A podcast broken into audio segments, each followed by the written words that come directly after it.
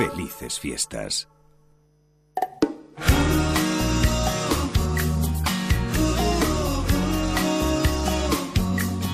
En Onda Cero, punto de encuentro. Alberto Granados. ¿Qué tal amigos? Muy buenas tardes. ¿Qué tal están llevando las navidades, las fiestas? Bueno, de repente nos encontramos, ya lo habíamos avisado, ¿eh? que nos eh, oiríamos de vez en cuando en este punto de encuentro que lo que hace es unirnos para pasar un ratito entretenido contándoles pues cosas diferentes de las que escuchamos habitualmente, porque les hablamos de viajes, de música, de cosas que en la actualidad pues es difícil hacer un parón y poder hablar de ellas. Saludos de Alberto Granados, les voy a acompañar en estas dos horas que comienzan con música. Nowhere to go, nothing to do with my time. I get lonely. So lonely. Living on my own. Dos horas de radio por delante y por cierto, mañana mucho más, ¿eh? a la misma hora de 5 a 7 de la tarde estaré con todos ustedes. Hoy vamos a dar un paseo por el mundo friki. Eh, eh, por cierto, es usted friki.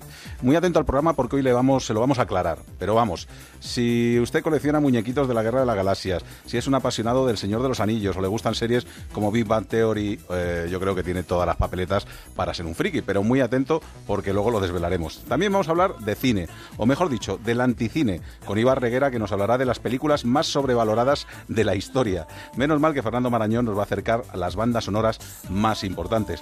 Y en la segunda hora, mucho viaje. El primero, gastronómico. Vamos a conocer los mejores lugares de comida picante. También vamos a viajar al misterio con Lorenzo Fernández. Vamos a realizar un viaje al conocimiento con Vicente Fernández de la revista Cuo y a esos lugares peligrosos con el escritor Eric Fratini. Creo que son razones más que suficientes para que no cambie de dial en las próximas dos horas. Comenzamos. Orgullo friki, orgullo friki, orgullo friki, no tengas vergüenza.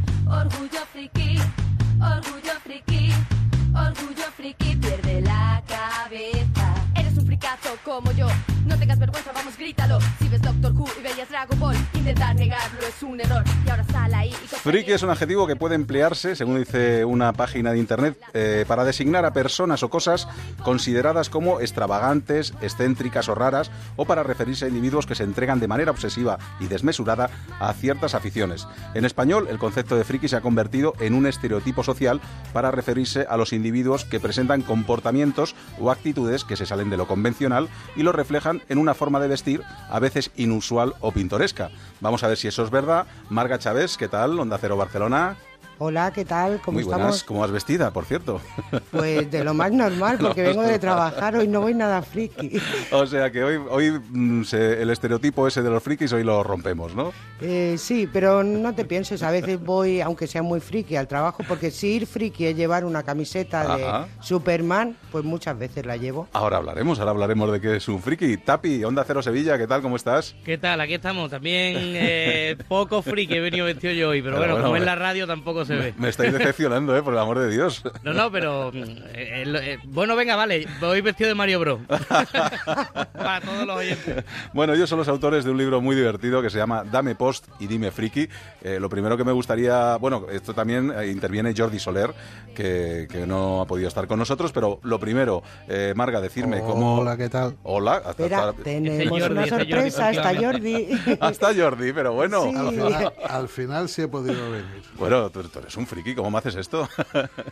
Porque soy muy fricazo. bueno, pues entonces tenemos a los tres autores. Mira qué alegría. Jordi Soler, Marga Chávez y Tapi. Eh, lo primero, venga, contarme uno de vosotros cómo surge la idea de, hacer un libro sobre frikis. Le cedemos la eh, palabra a Jordi Soler. venga, Jordi. Mejor, mejor lo explicáis. Creador de la página de Facebook Dame Post y Dime Friki, de donde nació De donde nace la idea, ¿no? Exactamente. Venga, a ver, Jordi yo que venía solo a dar apoyo moral. bueno, pues esto, esto surgió a raíz de que fuimos un día, Marga y yo, a la presentación de un libro de Ángel Sachidrián, el primer libro que sacó, y nos presentó a, su editor. El editor, estuvimos hablando con él, quedó encantado con lo que hacíamos, se enamoró de la página, se nos hizo fan y me propuso llevar la página a papel Con lo cual yo le dije, tú estás loco ni de coña. A ver cómo hacemos esto. Y después de estar persiguiéndonos y eh, persiguiéndome como un mes y medio, tuve que claudicar y decirle que sí. Hay que reconocer que Miguel Ángel Linares, que es el editor del que me hablas, de Poebooks, que es de la editorial, es más friki que vosotros. A ver, eh, friki no sé, pero tarao, tarao un rato, porque ya que está... yo quiero decir que yo creo que más friki que estos dos no hay nadie. Nadie, ¿no? Yo soy el menos friki de los tres y a veces, y a veces me cuesta seguirles el camino. ¿eh? No, no, no. Está... Tampoco es eso, Tapi, tampoco. Linares, Linares es, un tipo que está muy loco y tiene unas ideas muy locas, porque ni yo ni yo sabía por dónde coger este proyecto, pero al final entre entre todos, empecé yo solo, luego le pedí ayuda a Tapi, luego después le pedí ayuda a Marga porque es que ha sido un trabajo muy arduo, o sea, muy muy mucho de investigación, qué queríamos hacer, cómo lo queríamos plasmar, queríamos llevar la página a papel, bueno, eso era imposible. Eh, al final lo que hicimos fue hablar de todo un poco, todo lo que revierte el mundo friki, nuestra nuestra forma de ser, nuestra forma de pensar, nuestras aficiones, los tipos de frikis que hay, porque claro, mm, quisimos partir de la base de que todos somos frikis de algo. En el fondo, ¿no? En el muy fondo, algunos y otros. No, no, y no te creas, no te creas. El futbolero, futbolero es un friki del fútbol, por, ejemplo. por ejemplo. Y va disfrazado de futbolista cuando va a los partidos, por lo tanto, también tiene esa parte de disfrazarse y de ser otra persona, ¿no? a ver, eh, esto del friquismo, mm, no, ah, lo que hay es mucho estereotipo. Hay mucho estereotipo. A ver, si tú lees cómics, si tú ves series de ciencia ficción, si tú eres un loco de las guerras de la galaxia y lo demuestras, mm, tú eres un friki. Pues mira, mm, ¿qué quiere que te diga? Mi madre es una friki de los postres tipo bizcocho, magdalenas y tal. O sea, te puede hacer 40.000 recetas, lo sabe todo hay, mucho friki, hay mucho friki. Sí. sí, alguna vez, alguna vez por Halloween se ha disfrazado de, de, muffin. Yo antes decía más o menos cuáles eran las pistas. A ver, Marga, para, para que sepamos si uno es friki o no es friki. Yo decía, oye, si tienes muñequitos de la Guerra de las Galaxias, si eres un apasionado del Señor de los Anillos, eh, estas pueden ser algunas pistas si te gusta de Big Bang Theory, ¿no? Más o menos pueden ser algunas pistas, ¿no? Sí, Pero ¿qué más tiene que tener un buen friki? A ver, es que, eh, como decimos, un friki puede ser cualquiera que integre su pasión dentro de su vida. Como por ejemplo, yo lo he hecho, o sea, yo en mi manera de hablar, en mi manera de, vestir incluso, ¿vale? Integro todo ese friquismo que yo siento eh, eh, en mi vida. Por eso te digo que voy muchas veces con mi camiseta de Superman. Eso no quiere decir que vaya con capa, pero sí que es verdad que llevo una camiseta de Superman. Sí, lo que pasa es que no solo tienes que tener una camiseta de Superman, sino luego haberte visto todas las películas, tener muñequitos en casa, saber todos los personajes, ¿no? Evidentemente, ¿vale? Yo soy muy fan, muy fan del Arale. No sé si la gente sabrá quién es Arale. Yo creo que no, yo por lo menos no. No, eh, bueno, pues eran unos dibujos que hacían en los años 80, ¿era? Sí, estaba... Del doctor, del doctor Slum, dibujos japoneses, ¿vale? Pues yo tengo en mi casa un rincón dedicado exclusivamente a eso. Además, esos dibujos yo los he compartido con mis hijos, ¿vale? Pero mm, en lugar de ser ellos los fans, acabé convirtiéndome yo en la fan de Arale, ¿me entiendes? Porque puede ser también eso, ¿no? Que haya eh, frikis eh, familiares, es decir, o que el padre y la madre sean los frikis y se lo peguen al hijo, o que el hijo sea el friki y se lo pegue a los padres, ¿no? Evidentemente, o sea... Normalmente yo creo que es el padre que se lo pega al hijo, ¿eh? Sí, ¿no? Yo creo que sí. Eh, yo pienso, a ver, no sé cómo decirte, yo era una niña súper feliz con mis dibujos de la tele y mis series, y supongo que llega un momento que casi que reniegas de eso, pero luego poco a poco lo vas retomando. Y luego la maternidad te hace la más friki de todas, porque claro, empalmas. Yo empalmé mis dibujos con los de mis hermanos y luego empalmado con los de mis hijos, con lo cual mm, yo sigo viendo dibujos. Ajá, desde luego. y, no, y no, me, no me da ninguna vergüenza reconocerlo. Como dato interesante para, para saber o, o poder identificar a un friki. Porque esto me ha pasado a mí. Estar en un entierro y todo, todo el mundo, todo el mundo dándole, dándole el pésame a la familia del difunto. Te acompaña el sentimiento, te acompaña el sentimiento, te acompaña el sentimiento. Cuando llegué yo me quedé en blanco y lo único que me salió fue que la fuerza te acompañe. eso sí, eso es de nota. Detalle, ¿eh? Detalles así, o si tienes un amigo que cada vez que, que para decirte adiós te dice sayonara baby. o larga y próspera vida. O larga y próspera vida para tu cumpleaños. Oye, Tapi, porque... Ahí ya tienes un friki detective. Ajá, lo que en un principio el friki, que era la persona tal, luego se hizo también un poquito despectivo, ¿no? Y, se, y, se, y friki también se le llamaba a estos personajes televisivos que mira, vamos a escuchar una cosa porque tienen hasta una canción que grabaron para un anuncio de, de Euskatel, creo que era.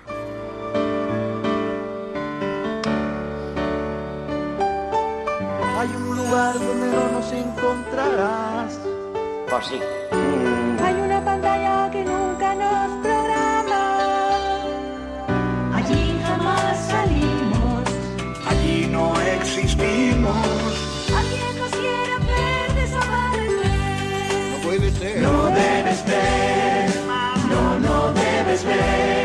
Yo recomiendo que se vea este vídeo, bueno, con el Poz y con, bueno, pues con un montón de personajes que, que, surgieron en la tele y que todo el mundo empezó a llamarle friki sin que a lo mejor lo fueran, ¿no? Eh, también. que, eh, el friki es lo que has dicho, eh, últimamente friki eh, basta que te guste demasiado algo para que te llamen friki. Eh, es más, yo, mm, como ya he dicho, yo creo que soy el menos friki de, los tres. Me gusta El Señor de los Anillos, pero no me leído los libros.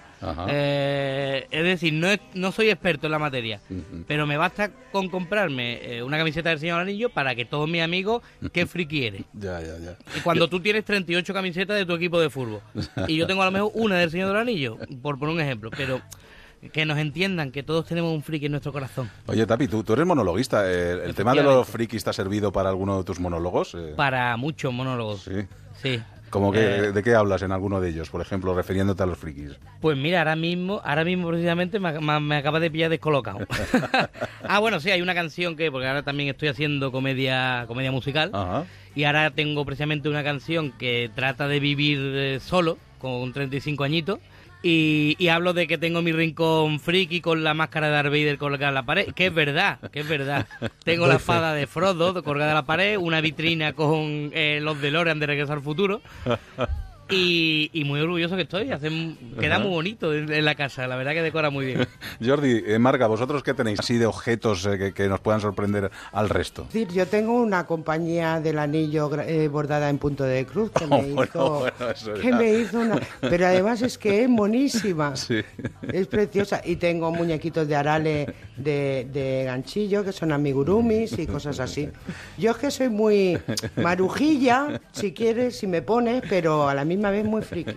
¿Y Jordi que tiene en su casa así que, llame la atención? Yo, yo, en casa tengo, tengo de todo. Tengo desde un casco de Boba Fett a un par de espadas láser, eh, un par de destornilladores sónicos de Doctor Who, una colección de Mazinger Z de coleccionista de 15 centímetros y muchas cosas más. O sea, cualquier, la más, tengo máscaras de luchadores de, de lucha mexicana, que me va mucho. Tengo la del Santo, Blue Demon.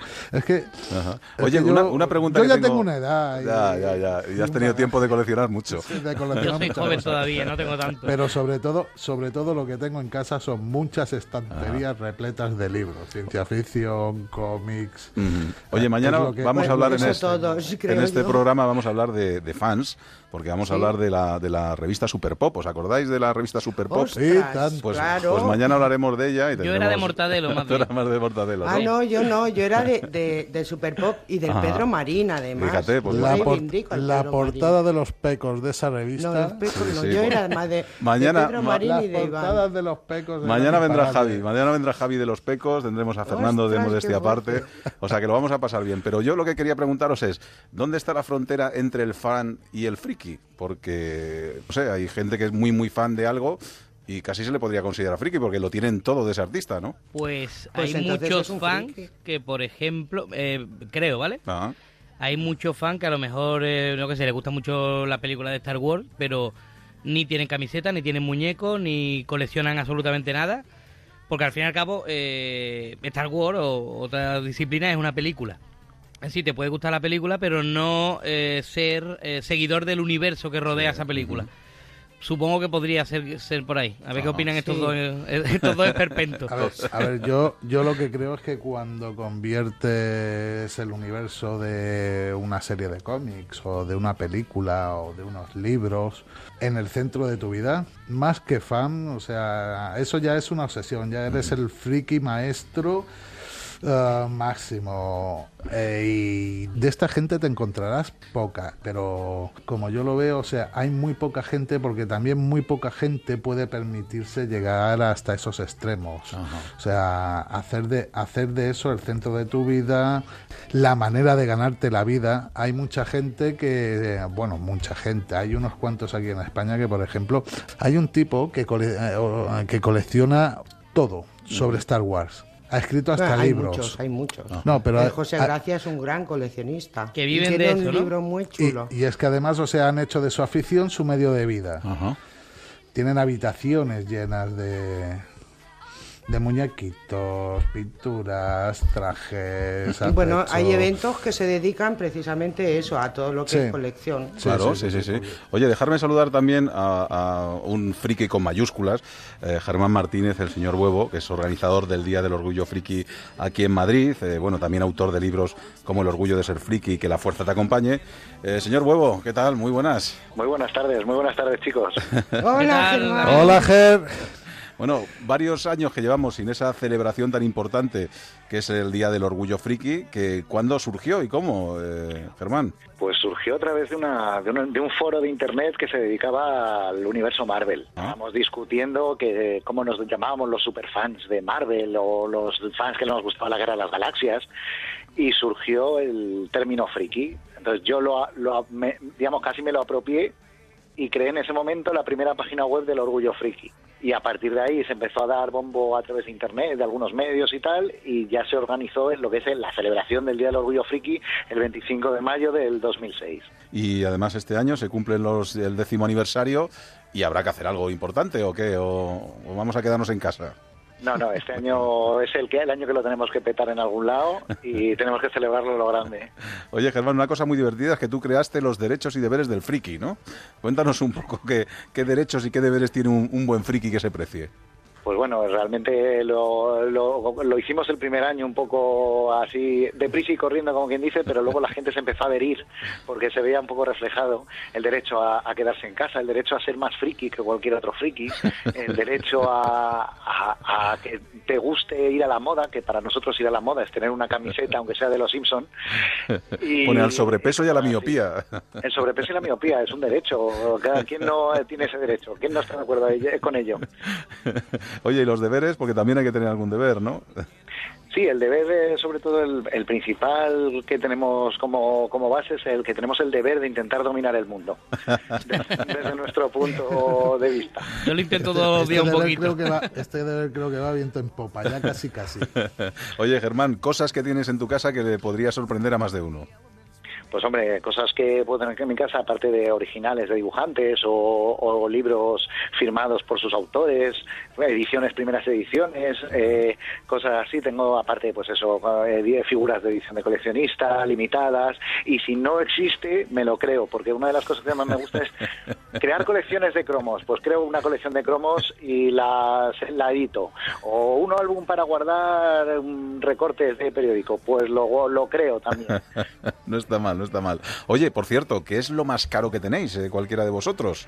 Porque seguro que estas cosas al final luego en el, en el mercado valen, valen dinerito. a ver, empezamos con, con, Marga, venga. venga, Marga.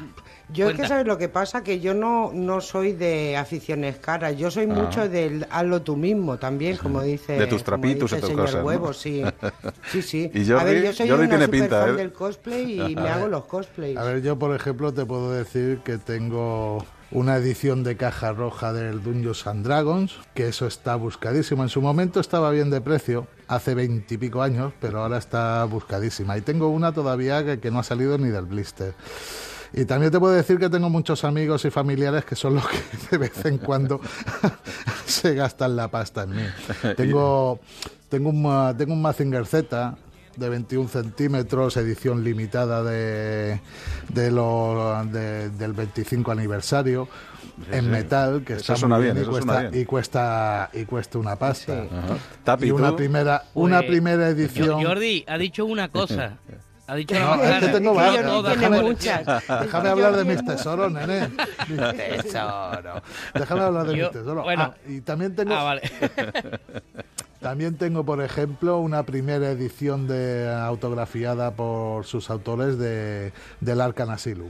Toma ya. De la eso, novela. Eso tiene que ser, vamos, impresionante. Eso lo tengo, eso lo tengo envasado al vacío, en, caja fuerte. A ver, Tapi. Yo personalmente no soy mucho de gastarme mucho dinero en cosas de, este tipo. Pero, por ejemplo, creo que puede que sea una, una versión de que sacó Nike de, lo, de las zapatillas de, de Martin McFly de Regreso al Futuro. Ajá, fíjate. Eh, no son eh, las... Son una versión de, uno, de unos botines de... Bueno, botines aquí en Sevilla, ¿no? Zapati, zapatillas en el resto de España pero que no tienen ni robocordones, ni se iluminan ni nada.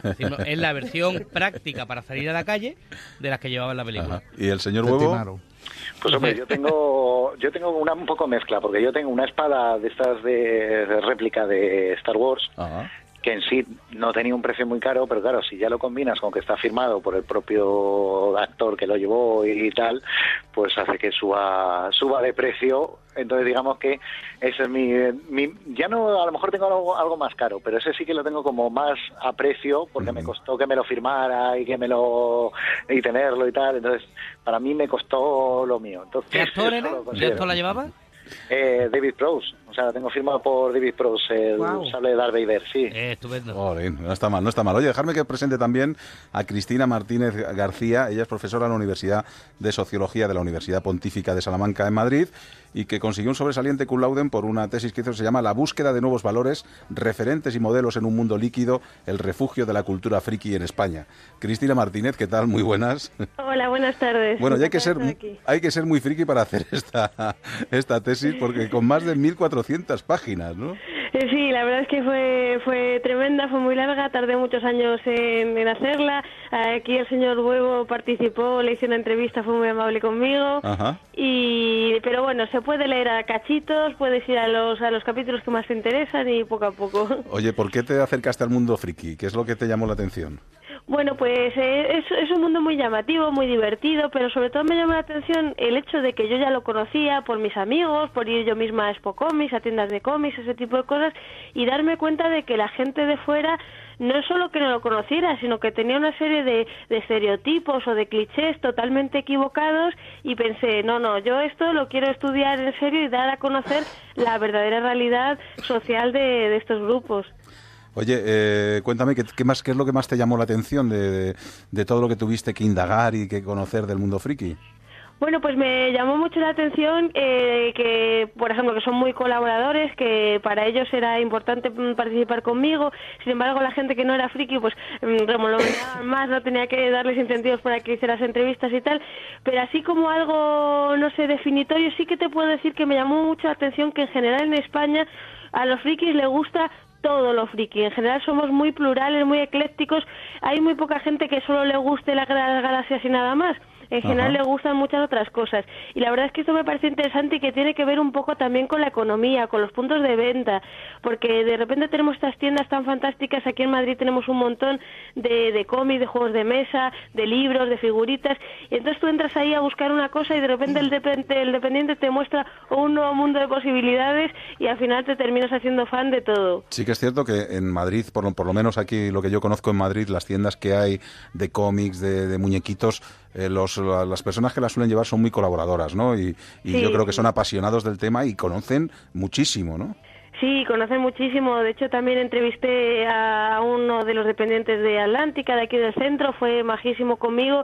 Suelen conocer mucho, también es, su oficio, pero muchos de ellos es que también son aficionados, les gustan, juegan ellos a los propios juegos cuando están en casa o leen los libros y yo creo que conocer tu producto siempre, siempre es muy bueno para venderlo. Oye, una vez terminada esta tesis, eh, ¿te volviste un poquito más friki o no?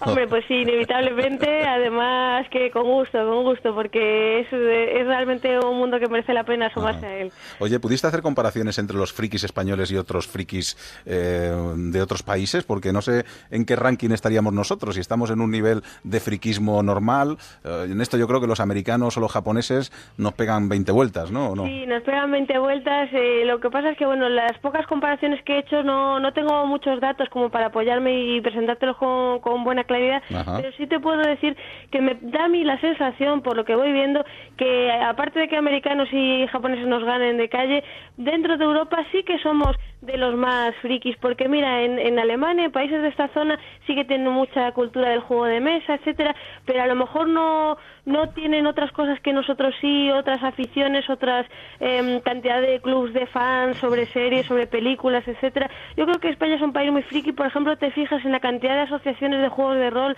que tenemos en todo el territorio, hasta en pueblos pequeños, y eso yo creo que no lo tienen en muchos otros países. Desde luego, pues Cristina Martínez, si se puede encontrar tu, tu tesis también en internet, ¿verdad? Si uno se la quiere leer. Sí, eh, tesis frikis Cristina y ahí la tienes. Oye, pues muchas gracias por haber estado con nosotros, Cristina. Gracias a vosotros. Hasta, luego. Oye, señor Huevo, ¿cuál sería el paraíso para un friki? ¿Dónde te gustaría viajar si no has viajado ya? Eh, ¿Japón o te sería uno de esos destinos o dónde?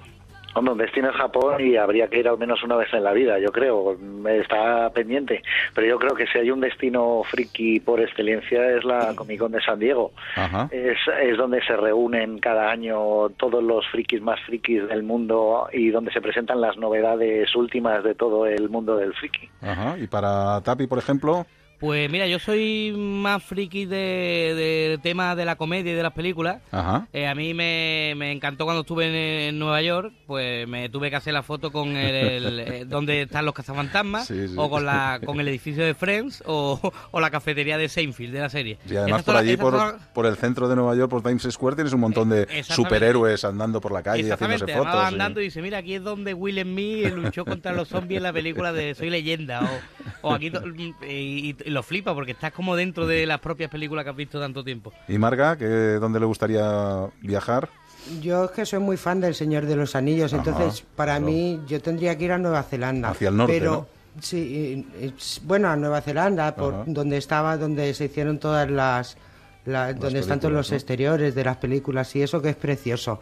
Pero mm, también decir que aquí en España tenemos muchos sitios donde se han rodado películas y hay muchos escenarios. Ajá. O sea, yo el otro día que estuvimos haciendo la presentación de, del libro en Madrid, pues flipaba cuando vi en los, mm, la, la de esto del escenario de, de El Día de la Bestia, por ejemplo. Claro, sí, sí, ahí en, Claro, en yo es que en. Madrid no lo conocía, entonces, Ajá. claro, alucino mucho. Te fascinó, sí, sí, sí, como, Sí, como sí, nos sí, fascina a nosotros también, ¿eh? La Yo- Plaza España de Sevilla donde se rodó una escena de Star Wars, por supuesto. También. Exactamente. Ah, fíjate. O por ejemplo, en Osuna, que se hizo el año pasado eh, Juego de Tronos. Ajá. Jordi, O sea, ¿dónde irías? No hay que moverse mucho tampoco, ¿eh? Hombre, yo, yo, yo es que no me puedo quedar solo con un sitio, ya te digo, soy muy ecléptico y tengo un bagaje friki que- en el que auno mucha, muchas aficiones y muchos friquismos, pero si me tuviera que quedar con dos sitios, estoy con el señor Huevo.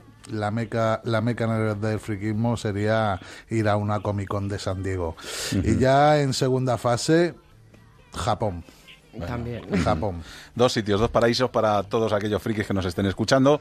Y nada, ha sido un ratito que hemos pasado muy agradable con Jordi Soler, con Marga Chávez, con Tapi, los autores de Dame Post y Dime Friki, un libro de Poebus que se puede encontrar además muy bien editado, con muchas fotografías, muy ilustrado. Es muy La bonito es muy que es ameno, una, ¿eh? sí, que es una maravilla. Y con Germán Martínez, el señor Huevo, organizador del Día Orgullo Friki en Madrid y que también tiene sus libros, Orgullo de ser friki y que la fuerza te acompañe.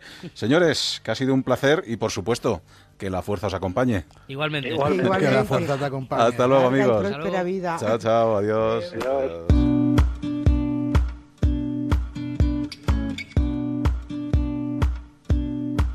You used to talk in your sleep, back the shit out of me. Now I turn up the radio. That old shirt that you wore that I hated before. Now it feels so comfortable. Your superhero crap and your Spider-Man mask got me climbing up the walls. I needed more. I had to go. But here it comes again. I miss you like a phantom limb, itching right under my skin. I don't need you, but I'm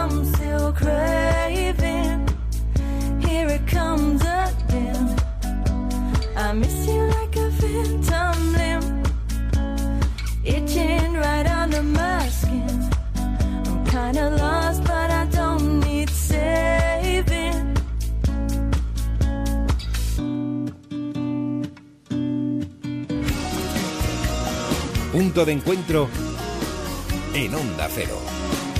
Alberto Granados. Tiempo ahora para hablarles de cine, o mejor dicho, de anticine.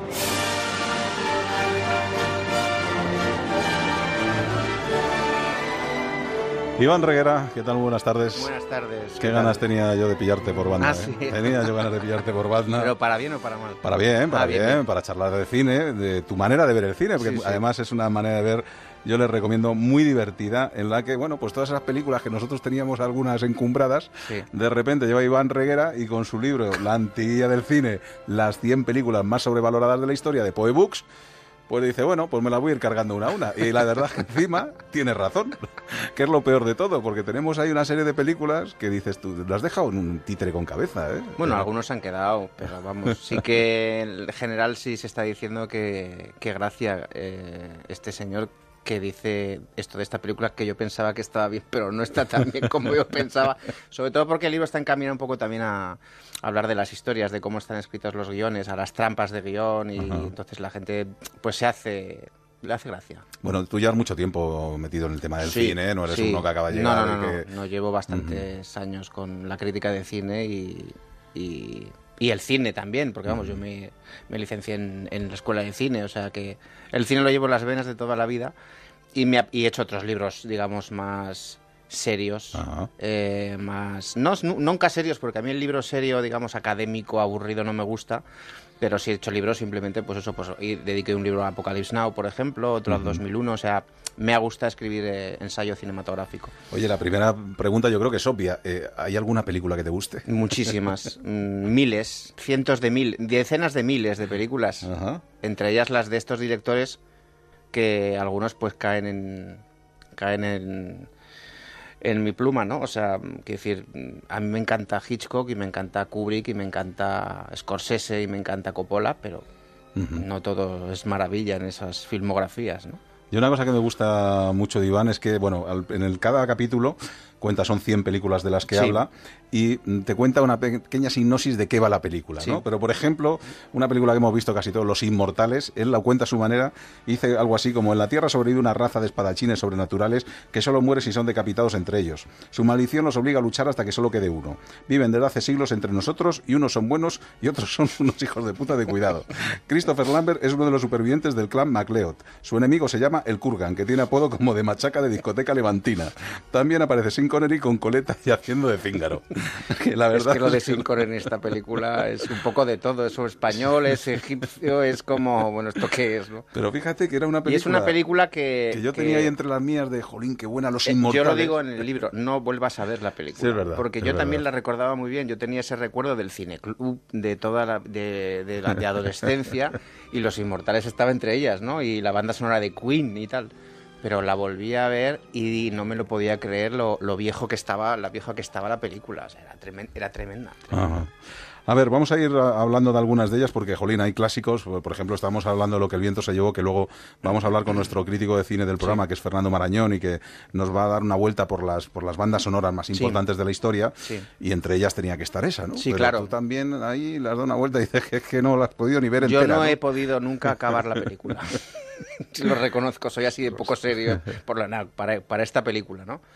Eh, es una película técnicamente apabullante, espectacular, eh, con la música de Max Steiner, con, con, con un director m- pues muy poderoso, que era, que era Víctor Fleming en ese momento. Pero la película a ver, que hay libros enteros escritos sobre esta película. A mí me parece un culebrón, que es lo que es. Es un, estos culebrones por entregas que se hacían en la radio norteamericana, de grandes pasiones, de, de mujeres aguerridas del sur y todas estas cosas. Luego se dulcificó bastante la novela, porque en la novela incluso hay personajes del Ku Klux Klan que apalean negros y tal. Y, y, hubiese, yo creo que hubiese sido mejor dirigida por Josh Cukor, que fue el director que fue expulsado por, por Selznick, que era el productor, y hubiese quedado una película, yo creo que más con más gusto. Es que no sé, pero bueno, aún así, oye, para el que la quiera aguantar las tres horas y media de lo que el viento se llevó, casi cuatro horas, pues estupendo. Oye, ¿tienes más amigos o más detractores con esto de lo del cine? Porque yo creo no, hay que muchos todos... más de los que pensaba. Sí. Amigos, quiero decir. Ah, sí, vale, sí, porque la gente se ha empezado a, mm, a relajar. Ajá. Es decir, que el libro es como un, como una, un poco de relajación, ¿no? Es decir, bueno, vamos a tomarnos, no nos vamos a tomar tan en serio esto de, Claro. del, del cine, o por lo menos no del cine, sino porque este libro no, vas, no es exactamente un libro sobre cine en general, sino sobre lo que se ha valorado en exceso algunas películas, ¿no? O sea, eh, porque claro, yo no puedo hablar de películas que son maravillosas y que no han sido valoradas en su justa medida, ni que han tenido Oscar, ni que han tenido Palma de Oro en Cannes, ni que han tenido unos hits de taquilla espectaculares, ¿no? Aquí estamos hablando de las películas que han tenido mucho éxito o académico o, o de taquilla. Ajá. Oye, Iván, lo que sí que es cierto que casi todos llevamos las películas como muy dentro de nosotros, ¿no? Y somos muy fans de ciertas películas que a lo mejor no tienen ninguna razón de ser, ¿no? Pues por ejemplo, eh, yo qué sé, Oficial y Caballero, Sí. películas de estas que hemos visto cientos de veces Sí. y, y dices, jolín, y Todas. cuando alguien te empieza a contar la película de otro punto de vista, sí que es cierto que si luego lo ves Dices, con, con- "Maldita sea". dices, jolín, pues es que es verdad. macho". Maldita sea. Bueno, yo creo que todos tenemos eh, películas. Todos somos frikis de películas, en concreto que sabemos que son malas. Eh, a mí me pasa una cosa que, bueno, no las cito, esas películas no las cito en el libro, pero me pasa una cosa con un determ- unas determinadas películas que yo sé que son malísimas, pero las veo desde que empiezan hasta el final. Esto, esta tarde de resaca del, del domingo que estás viendo la televisión y ponen Independence Day, por ejemplo, o Godzilla, ¿no? Dices, ah, qué mala es, qué mala es, qué mala es, y la ves hasta el final por sus efectos y sus cosas, ¿no? Pero bueno, que todos somos un, todos tenemos un punto, ¿no? Todos tenemos una película que sabemos que es mala y pues como pasa a las chicas con, con el diario de Noah, con, con algunos tíos con Top Gun, con Oficial de Caballero, con Sí, sí. Que Pretty Woman ni te digo, ¿no? Eso O te iba a decir, que Pretty Woman Pretty es una Woman, Dios mío de mi vida, Pretty Woman. Es como- Y además una, una película que funciona siempre, o sea, cada vez que la ponen en es televisión... Mano de santo, Ajá. mano de santo. Es Pigmalión y Galatea, es la Cenicienta otra vez. Ajá. Y otra vez y otra vez, pero es que es un cuento clásico que, que funciona perfectamente. A En ver. España somos, creo que el país de, de Europa que más veces ha visto, ha dado éxito tras éxito tras éxito en televisión. A ver, vamos, vamos a hablar de banda sonora. Venga, Venga. vamos, que nos, que nos sirva esta de la que el viento se llevó para hablar con Fernando Marañón. Fernando, ¿qué tal? Muy buenas. Hola, ¿qué tal? ¿Cómo estáis? En este caso contigo no vamos a hablar del anticine, sino que vamos a hablar de esas bandas sonoras que son las más importantes de la historia, ¿no? Sí, bueno, es que me lo, me lo has puesto fácil, ¿sabes? Porque el tema de las bandas sonoras, eh, reducirlas a muy pocas, pues mm, es ganarse el odio de los oyentes que siempre tienen las suyas, ¿no? y que piensan que te has olvidado de las de las que verdaderamente importan. Hombre, evidentemente esta de lo que el viento se llevó es una que es incontestable. Yo creo que la- para seleccionar bandas sonoras grandes, importantes, lo que hay que pensar es que el- tiene que ser memorable, o sea, que, que- que tiene que haber quedado en la memoria, que te, tras- que te produzca emoción y que se adecue muy bien a lo que la historia cuenta. Y yo creo que la de lo que el viento se llevó pues es, eh, es el, el no a más del cine clásico, ¿no? De la historia mm, romántica en la que mm, tiene hay todo, hay guerra, hay amor, hay Bueno, y Max Steiner, pues por supuesto es un, es un compositor brutal, Oye, eh, tengo que decirte, te tengo una buena noticia. Entre las películas que has elegido, las bandas sonoras, ninguna la tenía Iván Reguera como una de las más sobrevaloradas de la historia, con lo cual te has librado por los pelos, ¿eh? Cuánto me alegro. quitando esta, que la, lo que el viento se llevó sí que le ha dado un poquito de cera, pero las siguientes eh, no están dentro de este libro, con lo cual considero que en algún modo le han podido gustar. ¿Con qué seguiríamos? Bueno, pues eh, ya te digo que como, como era imposible acertar con las mejores, he ido a las que me parece que tienen una personalidad especial, ¿no? Y creo que la, la eh, creo que Charles Chaplin es un tipo que debería figurar aquí porque aparte es un artista total que además de producir, dirigir y protagonizar, pues componía sus propias bandas sonoras. Algunas veces lo hacía con cierta ayuda porque cuando como cuando se apropió con el couple de la violetera de José Padilla y lo, lo, metió en la banda sonora de luces de la ciudad se quedó tan ancho y luego tuvo que perdió un juicio por no reconocerle la autoría al español a su debido tiempo. Pero aún así cuando él hacía sus propias bandas sonoras sin ayuda de nadie era capaz de hacer cosas tan maravillosas como la de Candilejas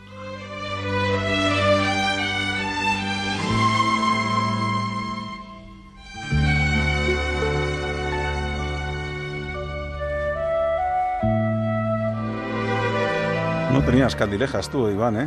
no, no, no. Yo con Chaplin no me puedo meter porque era un gigante. es intocable. Era un gigante. Bien, bien. Pues de momento vamos bien. ¿Con qué seguimos, eh, Fernando? Sí, es que nada, además es que Candilejas, ya te digo, eso que os comentaba antes de que es que mm, eh, pilla perfectamente el estado de ánimo de la, de la película, ¿no?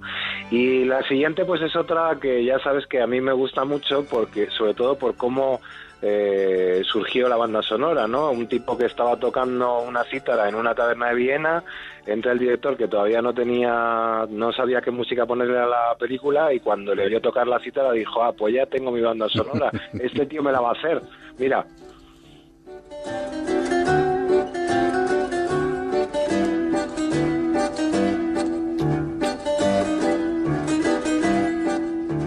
Otra de las películas, otra de las canciones que tenemos asociada y la hemos escuchado, vamos, cientos de veces. ¿no? Sí, esta es una de esas que te la pueden poner para abrir cualquier programa de cine, para cerrarlo en medio, igual. Tom Caras, yo creo que, bueno, de hecho se le, se le recuerda precisamente por esta banda sonora, con la que curiosamente eh, recaudó un dinero que le sirvió para abrir otra taberna, esta vez propia, ponerle el nombre de El tercer hombre a la taberna para que todo el mundo supiera quién estaba allí tocando y se dedicó el resto de su carrera a tocar allí y bueno, sacó unos cuantos discos más, pero que obviamente no han alcanzado la, la inmortalidad que tiene la banda sonora del Tercer Hombre, ¿no? Iván, tampoco tocamos el Tercer Hombre, ¿no? No, no, en absoluto. Intocable. Sí me, sí me meto con Orson Welles, con sed de mal me meto. Con música de Mancini, por cierto. Bien, bien. Sí, Mancini debería, debería estar, pero claro, ya te digo que siempre hay que... Cuando hacemos listas tan cortas... Claro, es imposible. Ah, es imposible. Nos vamos ahora al año 1972, ¿no? Sí, sí, sí. Eh, esta también creo que tiene personalidad a rebosar. De hecho, yo creo que es lo que menos ha envejecido, lo que no ha envejecido ni un minuto de esta película mítica llamada El último tango en París. Y la banda sonora es de Gato Barbieri.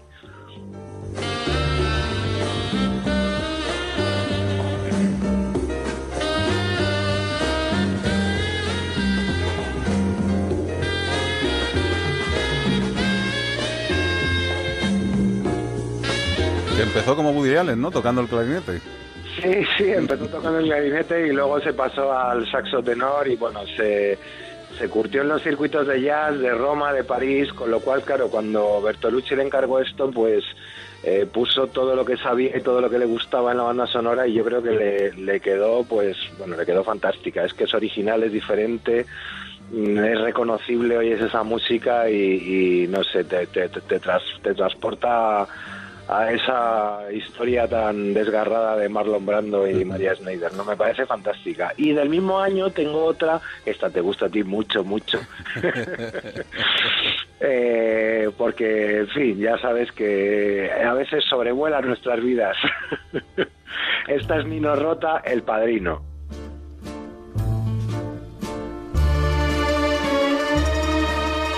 Cuéntame, querido Marañón, ¿qué quieres? ¿En qué te puedo ayudar? Que no podrás rechazar. Bueno, es que todo el mundo que Oye, luego la segunda hora viene Eric Fratini, que de esto sabe mucho también, ¿eh? que es, es el padrino particular de nuestra banda. ¿eh? Sí, sí, cuidadito. Sí, esta, esta es curioso porque esta música, en el momento en que cualquiera la oye, enseguida se le pone la borronca, ¿no? Sí. Eh, Nino Rota es uno de los grandísimos eh, compositores italianos, que los hay muy buenos, podría haber escogido a Morricone o algún otro, pero me parece que esta de Nino Rota resume, resume todo lo que los italianos han podido meterle a las bandas sonoras del cine. Y eso que este, antes de llegar al Padrino, se hizo todas las bandas sonoras de Fellini, de unas cuantas de Visconti, o sea que ya llevaba un carrerón, pero claro, Coppola lo universalizó para siempre, ¿no? Me parece una banda sonora fantástica. Y te he traído una propina, me, me pediste cinco, pero te he traído una propina que creo que esta semana es inevitable incluirla.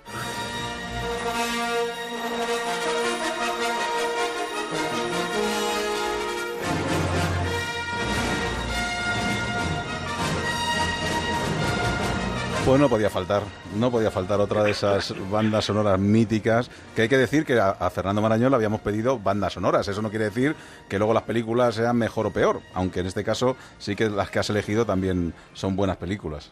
Sí, hombre, yo creo que es que la banda sonora se recuerda cuando la película además es grandiosa. Eh, las películas que son eh, anti... eh, estas películas de las que estáis hablando, pues tienen a veces canciones muy pegadizas, pero y la, y la canción puede vivir sola sin la película, pero la banda sonora yo creo que necesitan que la película además sea fantástica, ¿no? Y esta de, la, de Star Wars, pues evidentemente yo como siempre soy de la primera trilogía, bueno, de la primera, de la segunda, según yo, Lucas, no sé. de las de los 70. Sí. Yo te tengo que reconocer que me he hecho un lío, yo ya no sé si, si uno es el padre, el hijo, yo estoy ya totalmente perdido. Eso es un culebrón también. Sí, vamos. Claro. Lo ha reconocido yo, Lucas. Esto es un culebrón, sí, bueno, pero de los buenos. Y algunos personajes, si los quitas un poquito de la película, también son un poquito rarinos, algunos. Sí, sí, sí, bastantes, bastantes. Rarunos que dice, Olín la imaginación que han tenido algunos. Pues ha sido un buen repaso, Fernando Marañón, nuestro crítico de cine habitual, que ya sabemos que presumimos de él, que es el único crítico de cine, crítico de cine que no va nunca al cine. O sea, es una cosa bárbara. Yo no sé de dónde saca los conocimientos. Fernando Marañón, un placer. Ya, Por cierto, espérate, antes de irte, que a ver si te vamos a dar a ti también un poquito. Eh, ¿Cuáles tus dos películas así más favoritas de, de, del cine? ¿Cuál podrían ser? ¿Favoritas del cine o Sí. de esas de para, o No, no. inconfesables? No, no, las inconfesables, sí, que te vamos a dar. Las inconfesables, hombre, donde esté una buena siesta de sábado viendo Tierra de Faraones. La has clavado, has clavado por donde, por donde tenía que ir la cosa. Fernando Marañón, gracias. Un abrazo. Un abrazo.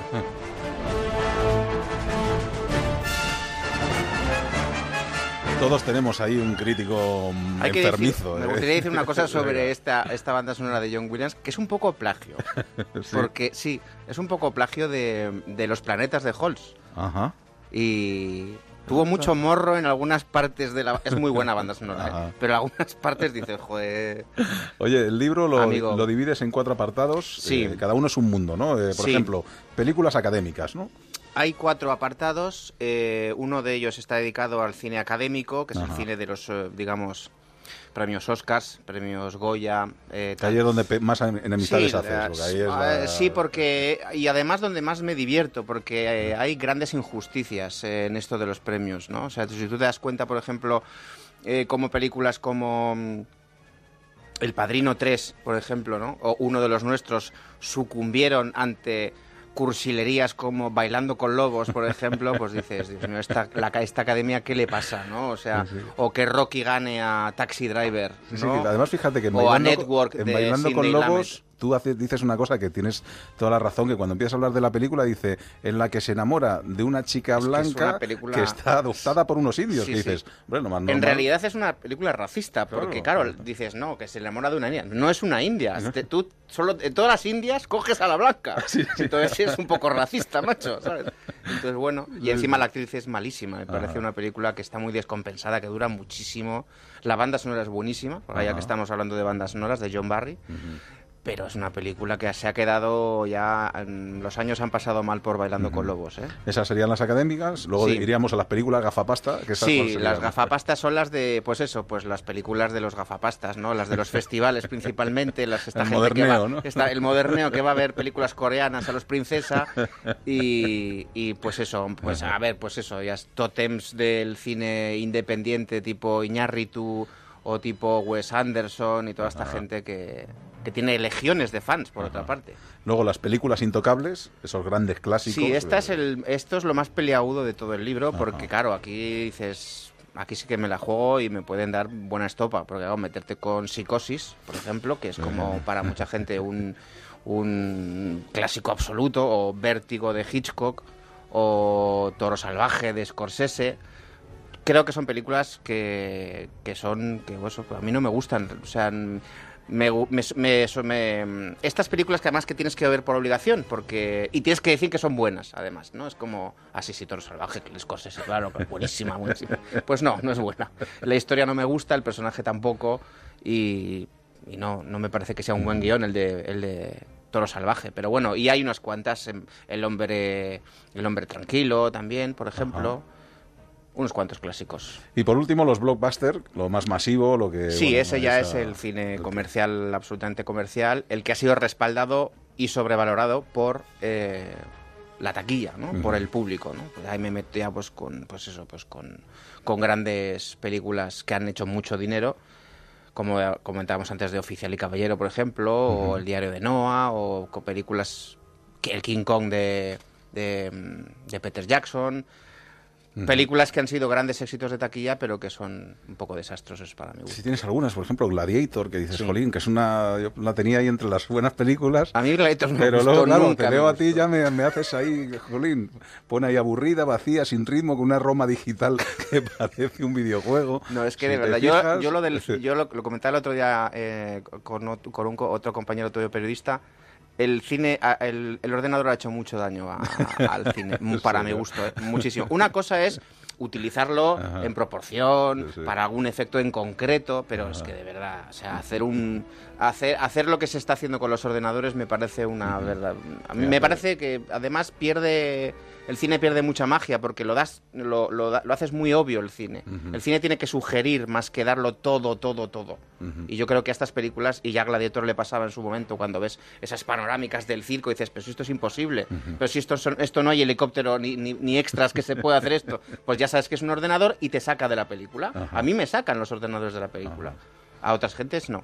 Y luego, bueno, pues eh, te metes eh, con, bueno, con alguna cosa también española, ¿no? Porque sí, caen unas... entra Bel, he hecho unos amigos, he hecho unos amigos en el cine español tremendos. Todo sobre mi madre. Fíjate que yo era muy de Almodóvar en las tres o cuatro primeras películas, pero bueno, yo también, lo, yo también lo soy, ¿eh? A mí me gusta mucho el primer Almodóvar y a mí me, me, gusta Almodóvar hasta Tacones Lejanos y a partir de ahí me deja de interesar completamente. Me parece un hombre muy, muy académico, muy resabido, muy endiosado y las dos que pongo, de las que hablo son Hable con ella y Todos a mi madre, que me parecen dos auténticos disparates de película. Y fíjate, tienes una que yo cuando la vi me gustó, pero luego dije, pues no sé yo si esto la de los otros. Los otros, a ver, vamos a ver lo de los otros. Vamos, a, ver. lo de los otros, vamos a ver. Esto de que usted pone un anuncio en el periódico y es usted un fantasma. El periódico que es de ectoplasma, es, es, es fantasmagórico también, y aparecen señores llamando a la puerta porque han visto el anuncio en el periódico, les dan galletas con chocolate ectoplásmicas Luego es una señora que no se acuerda que ha matado a sus hijos. Sí, sí. Hombre, mira, mira, chaval, o sea... y tiene el, Goya al mejor guion esa película. ¿eh? Sí, sí, sí, sí. Dios mío. Que tiene técnica. Sí, sí, sí. Bueno, pues ya han visto ustedes que es una visión muy particular. Pero vamos, que se lo van a pasar muy bien. Y se lo van a... Es muy divertido. Ya vamos por la segunda edición y estamos encantados. porque No me extraña. Oye, eh, ¿habría otras 100 eh, películas? sí. Vamos a ver, vamos a ver. Vamos a, vamos a esperar un poco, pero yo creo que... De todas maneras, todo esto Si el editor se anima, habrá dos. Habrá dos. En Facebook, ¿no? Que donde tú ya eh, escribías sobre las películas y sigues haciendo. Yo conocí al, editor en Facebook y ahí pues... pues a Linares, Sí, a Linares doy bastante caña ahí y él me conoce allí y me dice, vamos a hacer me propuso hacer un libro de cine. Empezamos a pensar en diferentes tipos de libros, pero este es el que más nos, nos llamó la atención. la casualidad que esta primera hora, los dos libros, tanto el, el, de Dame Post y, y Dime Sí, son colegas de editorial. Sí, sois colegas de editorial, porque además los libros están muy bien editados. Sí, yo estoy eh, muy contento con el trabajo de Poebooks, la verdad, porque no solamente están muy bien diseñados, con, con fotos a todo color y un diseño estupendo, sino que además quiero decir que es una buena editorial porque se mueve bien y llega a todas partes, o sea que no hay ningún problema para encontrar la antiguía en cualquier sitio, vamos. Iván Reguera, pues ha sido un placer. Oye, me ha pues gustado mucho tenerte aquí porque me habían hablado mucho de ti y compañeros eh, comunes que tenemos pues y tenía ganas de conocer esa otra versión del cine y me he divertido mucho con el libro. La segunda hora, dentro de nada, después del informativo, les vamos a hablar de viajes, de viajes pero muy especiales, ¿eh? desde la gastronomía a lugares terroríficos a lugares de misterio o de ciencia, todo ello en nuestra segunda hora de punto de encuentro. Señores, enseguida regresamos informativos y de nuevo otra horita de punto de encuentro. Hasta ahora.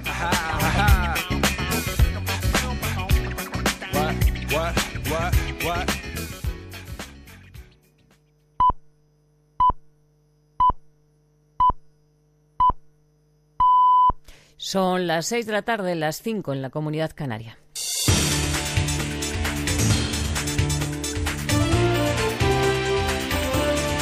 Noticias en Onda Cero.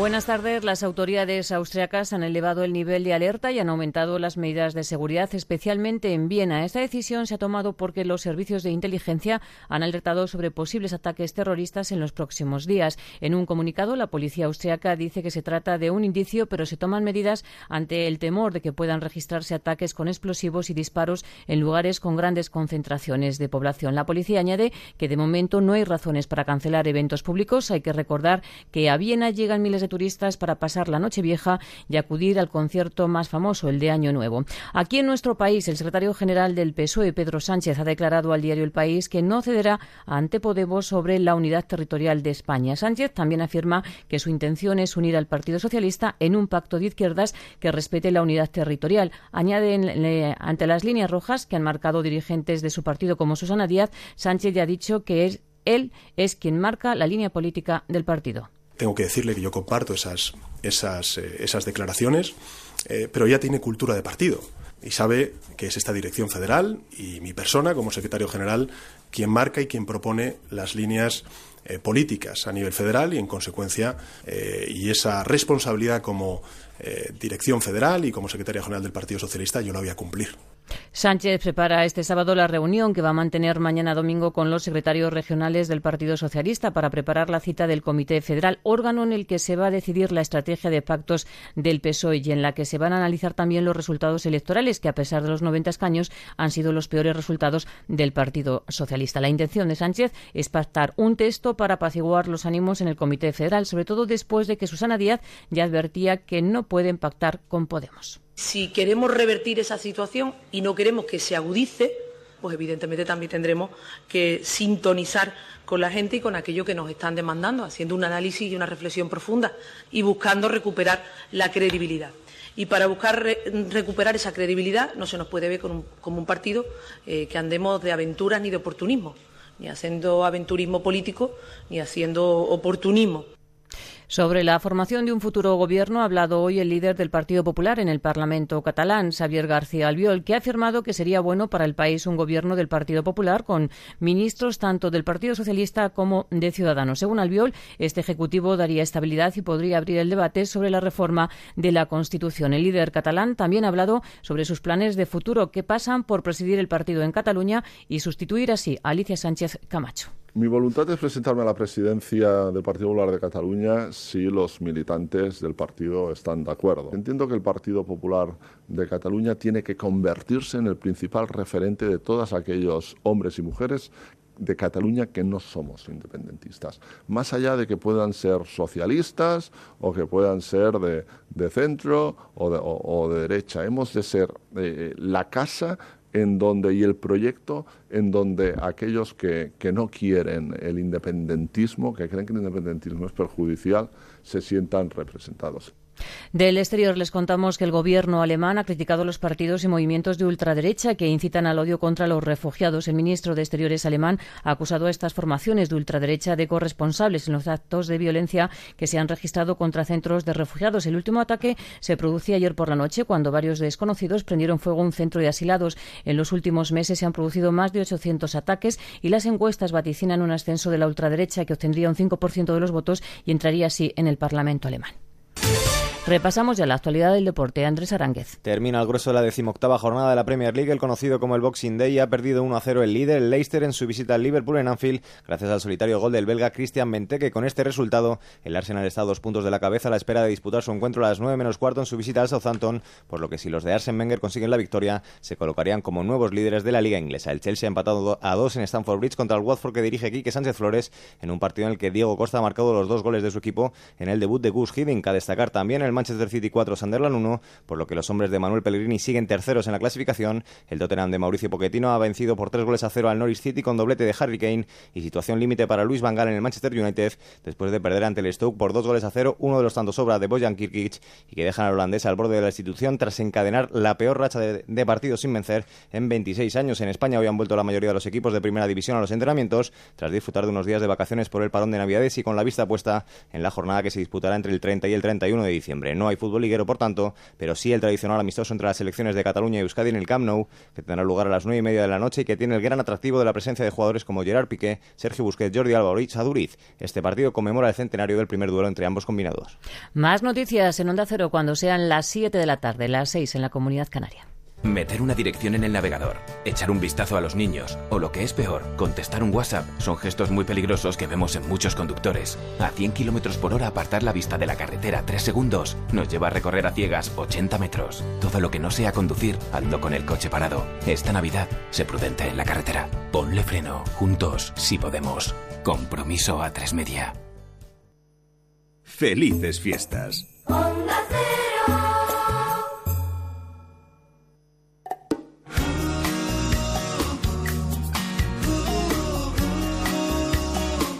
En Onda Cero, punto de encuentro. Alberto Granados.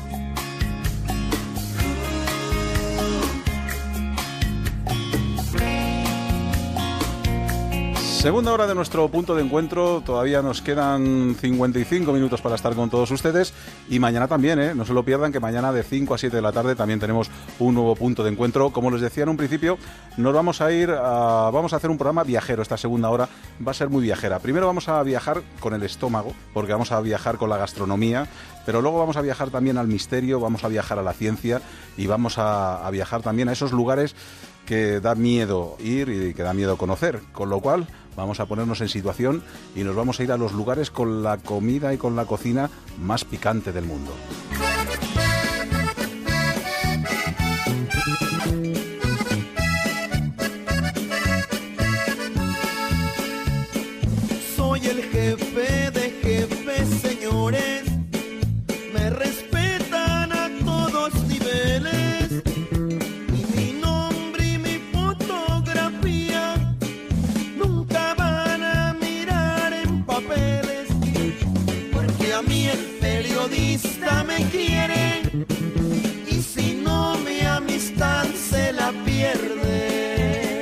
Excusa para hablar de la mejor comida picante es un libro que saca Lonely Planet que se llama La mejor comida picante del mundo, dónde encontrarla y cómo prepararla. Cuando llegó este libro a la redacción yo dije, ¿y quién me puede hablar a mí de comida picante? Y dije, Sachita, Sacha Ormachea, ¿qué tal? Muy buenas. ¿Qué tal? ¿Cómo estás? Qué gusto. Digo, eh, tiene que ser él, tiene que ser él, porque eso, primero es un apasionado de la comida picante, segundo es un apasionado de México, de Asia, de los viajes.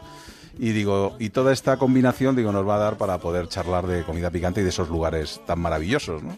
Sí, bueno, eh, ahí mm, lo bueno es recibir el libro y empezar a, a contrastarlo y contar algunas cosas de él que son divertidas. A mí me ha parecido anecdótico algún, algún momento. Bien, bien. Y no está solo ante el peligro porque nos hemos traído a otro experto en picante, Roberto Ruiz, chef y dueño del restaurante Punto MX, el único restaurante mexicano que tenemos con estrella Michelin. Roberto, ¿qué tal? Muy buenas. Hola Alberto, ¿qué tal? Muy buenas Y al que le sigo desde hace mucho tiempo y el que, bueno, pues estoy encantado de que esté con nosotros porque yo sé que para él también es un esfuerzo esto de venir hasta tan lejos de las radios, de los medios de comunicación comunicación, como que tampoco te creas que le gusta mucho, ¿no, Roberto? ¿o qué? Pues más bien no nos lo podemos permitir mucho, pero bueno, con todo gusto pudimos venir para acá. Así bueno, es. bueno, bueno. Oye, por, por cierto, la primera pregunta, Sacha, yo creo que es imprescindible, es decir, ¿la comida picante no sería lo antigastrónomo? Porque al final lo que te hace es anularte el paladar, ¿no? No sé si... No, no, no, la comida muy picante es la que te anula el paladar, es como el dulce, o sea, nadie entiende el dulce que es excesivo, te anula el paladar igual, con el picante pasa lo mismo, si tú ajustas, eh, lo tendremos en la memoria. Y mira, en el libro aparece como producto picante el chorizo. Ajá, por ejemplo. sí. Cosa que nosotros no consideramos picante como tal. En España no consideramos que el... el- Aunque el- sí que lo hay, ¿eh? Y hay algunos chorizos de estos Algunos, picantes que pero en pueden general ser. no, claro, En general lo que hacemos es equilibrio. Hay muchas cosas que tenemos en las memorias que parece, parece que son picantes y, y luego no lo son. Y bueno, pues eh, la comida mexicana es un ejemplo de ello. No todo México pica. Y lo que dicen de que la comida picante, no sé si es leyenda urbana o no, que la comida picante se empezó a inventar para disfrazar el sabor, para mantener los alimentos como más tiempo, para mm, eh, encubrir un poco esos alimentos que estaban en mal estado. ¿Eso es verdad o no es verdad? Tú, Roberto, que, que- conoces más la, cultura mexicana. Mm, Bueno, en el caso de México yo creo que no es verdad. O sea, seguramente eh, hay algo que se puede usar de eso y que p- se pueda decir, pero en general, bueno, pues, si lo que había en México era chiles, teníamos que aprovecharlos para hacer nuestra gastronomía, con lo cual no es que trajimos los chiles para después este, cubrir lo, lo demás, ¿no? En, en México las grandes proteínas llegaron eh, con la llegada de los españoles y antes de eso la dieta pre- precolombina era mucha basada, bueno, básicamente en hierbas, estaban los chiles y estaban muchísimos más pimientos, tomates eh, y mucho más cosas, ¿no? Entonces, eh, con la abundancia que había en México y que sigue existiendo en este momento, veo que no es, para mí no es tan coherente que sea para conservar, ¿no? Este, en, en- este momento sigue siendo, o sea, México es, siempre lo digo, pero es nueve veces España, tiene dos litorales por los lados, aún en este momento sigue teniendo este muchísima selva y muchísimos territorio que aún no se explora, entonces con lo cual creo que más que ah, pues, sí sí creería en un tema de conservación, ¿no? Por Ajá. ejemplo, eso que creo que sí, pero finalmente las cosas se comían muy frescas, ¿no? En ese México antiguo y después bueno, cuando llegan este a la llegada de la cocina española y la, la- la fusión de estas dos cocinas y el encuentro, pues yo entiendo que se sumaron, o sea, no no no, no entiendo siempre consideramos que en la antigüedad como que eran más torpes todos, ¿no? Pero, pero no, no tiene por qué ser así, ¿no? Yo entiendo que lo usaban, que tenían muchísimos recursos para poder usar y que esto finalmente es- sumaba, ¿no? En México los chiles son una especia que además pica, ¿no? Son picante que nos gusta solamente picar, ¿no? Ujú. ¿Tú qué opinas, Sacha? Sí, yo estoy de acuerdo. Además, en ese momento de encuentro, fíjate que se produce, volviendo al producto del cual hablaba antes, eh, una de las gran- grandes revoluciones de, de la cocina de este país y de Occidente, que es cuando se trae el pimiento y se usa como conservante. Es decir, ahora una matanza, imagínate lo que pasaba antes con una matanza en donde no aparecía nada de ese pimentón para conservar. Sí que es cierto que los que son seguidores del picante llegan a convertirse en enfermos. Es decir, hay gente, por ejemplo, yo leía cuando leía la introducción de este libro, que contaba un poco sus experiencias eh, de, de uno de los autores eh, a través del picante, cómo iba ya persiguiendo dónde había, dónde estaba el más picante, cómo se hacía viajes exclusivos para conocer dónde estaba el producto más picante. Existen los enfermos del picante también, ¿qué tiene? Es una, una adicción que te... te- Yo lo soy. Sí, yo también, yo- yo- aquí hay dos. Sí, yo creo que además eh, sí encontramos diferentes gustos en un mismo picante y cambiamos y no da la misma estructura una comida un picante que otro. Y yo, por ejemplo, soy un loco enamorado de un, de un picante peruano de la zona del Amazonas, que es el charapita, que es un- un- una pequeña bolita muy pequeña que suele ser de color amarillo o rojo. Y es de las cosas más sabrosas que he tenido nunca y lo tuve que ir a buscar allí. O sea que es- es- es- es para mirárselo. No, y además eh, sí que crea adicción, ¿eh? O sea, finalmente te engancha, te engancha. Y así como se gana, eh, te vas curtiendo, por así decirlo, también se pierde un poco. A mí me pasó al venir a España los primeros dos años, no, no- bueno, no estar viviendo en México y no comer lo que comía habitualmente. La primera vez que regresé, comiendo en los sitios donde había comido toda mi vida, me ponía unas enchiladas, como decimos en México. O sea, me- me picaba el doble de lo que me había picado habitualmente. Entonces sí que es algo que es un gusto, un gusto adquirido, pero se gana o se pierde eh, capacidad para disfrutarlo, ¿no? Oye, un buen mexicano, eh, ¿cuándo puede tomar el picante? ¿A todas horas hasta para el desayuno? Sí, claro, Eh, sí, sí, en el desayuno. Yo, yo lo cuento en el, en el restaurante, los clientes de... Cuando tú vas a, desde kinder, cuando vas a la primaria, la preprimaria, eh, el sándwich lleva siempre una rajita de jalapeño en vinagre, que eso Y además los niños pues, lo disfrutamos, siempre tienes tu primer contacto, los caramelos son con tamarindo. yo siempre hago la gracia de traer caramelos de México, que a la gente los vuelve locos, porque les caen las lágrimas como si fueran... Y eso es desde niño, claro, sí, sí, te vas entrenando con eso, con el limón también, siempre te dan, o sea, no falta el hermano o el primo que te va dando así, de, cuando eres chavito, como decimos en México, gotas de limón y picante, y este y pues es la comida que, la, o sea, no se hace en México... Eh, comida especial para niños, ¿no? O sea, yo ahora es algo que acabo de ir con mis cocineros a México y yo nunca lo había valorado porque para mí era muy normal, pero ellos notaban que claro, no hacen un plato especial para los niños, sino que simplemente se hace la comida que hay y todo el mundo le come de la misma, ¿no? Qué curioso, ¿no? Sí, bueno, y, nosotros tenemos eh, en esa parte de la cultura del picante, fíjate que somos positivos, parece que, que no hemos comido picante y uno de los productos más extendidos de la cocina española por todas las um, fronteras nuestras es un pimiento de padrón. Y un pimiento de padrón siempre además estás con, con esa estoy un poco asustado de a ver si te sale uno que es un malvado, que está ahí escondido, pero todo el mundo sigue pidiendo. Es decir, no, yo no conozco a nadie que diga que no. Está todo el mundo impresionado con que le pueda tocar uno un poco salvaje. Y yo recuerdo que quizá el peor momento, que el día que más me he enchilado en mi vida, fue con un pimiento de padrón que me cogió eh, a traición, iba hablando y empecé a sentirme enchilado, enchilado de verdad que es que te empiezan a doler los oídos, eh, eh, empiezas a sudar, se te queda sin voz, se te queda sin voz, te quedas sin todo, y era, y era como un, un pequeño pimiento de padrón traicionero que estaba allí, debía tener un origen eh, quizá tailandés o algo más. Porque si uno hace el viaje con la imaginación a los puntos picantes de la gastronomía, sería Asia, la India, y México, ¿no? Son los tres sitios. Perú hay que añadirlo. Y en Perú, ¿no? Perú yo creo que hay que añadirlo. Lo que pasa es que sí hay una gran diferencia entre todos esos, eh, todos esos picantes y hoy en día la cultura nuestra la, la, la ha aceptado fácilmente. No sé si es bueno o es malo, pero hay una gran influencia de, la, de los programas anglosajones de televisión, eh, donde está Jamie Oliver o donde está eh, eh, Gordon Ramsay, por ejemplo, y ves que todos continuamente acaban metiéndole algún tipo de, de picante, que son todo de chiles que vienen, que vienen más de Asia, que vienen de aquí, y la gente se ha acostumbrado, ¿no?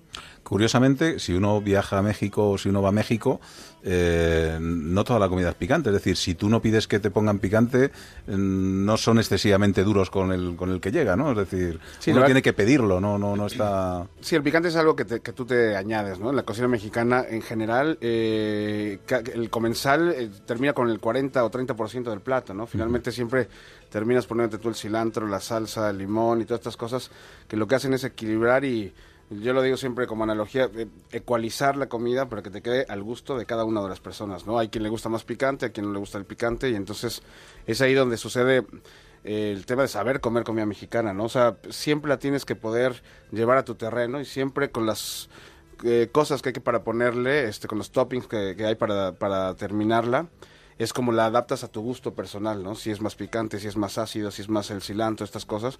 Entonces sí, realmente hay que saber combinarla y porque hay platos que de origen, efectivamente, la gran mayoría no son tan picantes, más bien tú eres el que añade la salsa y llegas hasta el punto del que te guste, pero hay otros que de origen son muy picantes y que ahí el, lo que hay que saber es cómo irlos eh, bajando un poco y equilibrando esos picantes, ¿no? Como te digo, con rábanos, con pepinos, con cebolla morada, con el, con el cilantro, con el limón todo esto te lo va refrescando un poquillo. Ajá. Tú has estado ahí viendo también muchas mm, recetas. muchas recetas. Y, y, además en esto yo creo que hay que hacer una gran defensa a la cocina mexicana, que es la cocina mexicana, no la Tex-Mex. Yo creo que el aumento del picante, em, me refiero en esa parte que pique porque sí es eh, por el Tex-Mex. Y aquí tengo en el libro una, una, una de las recetas más populares de Estados Unidos, ¿no? que son las Buffalo Wings.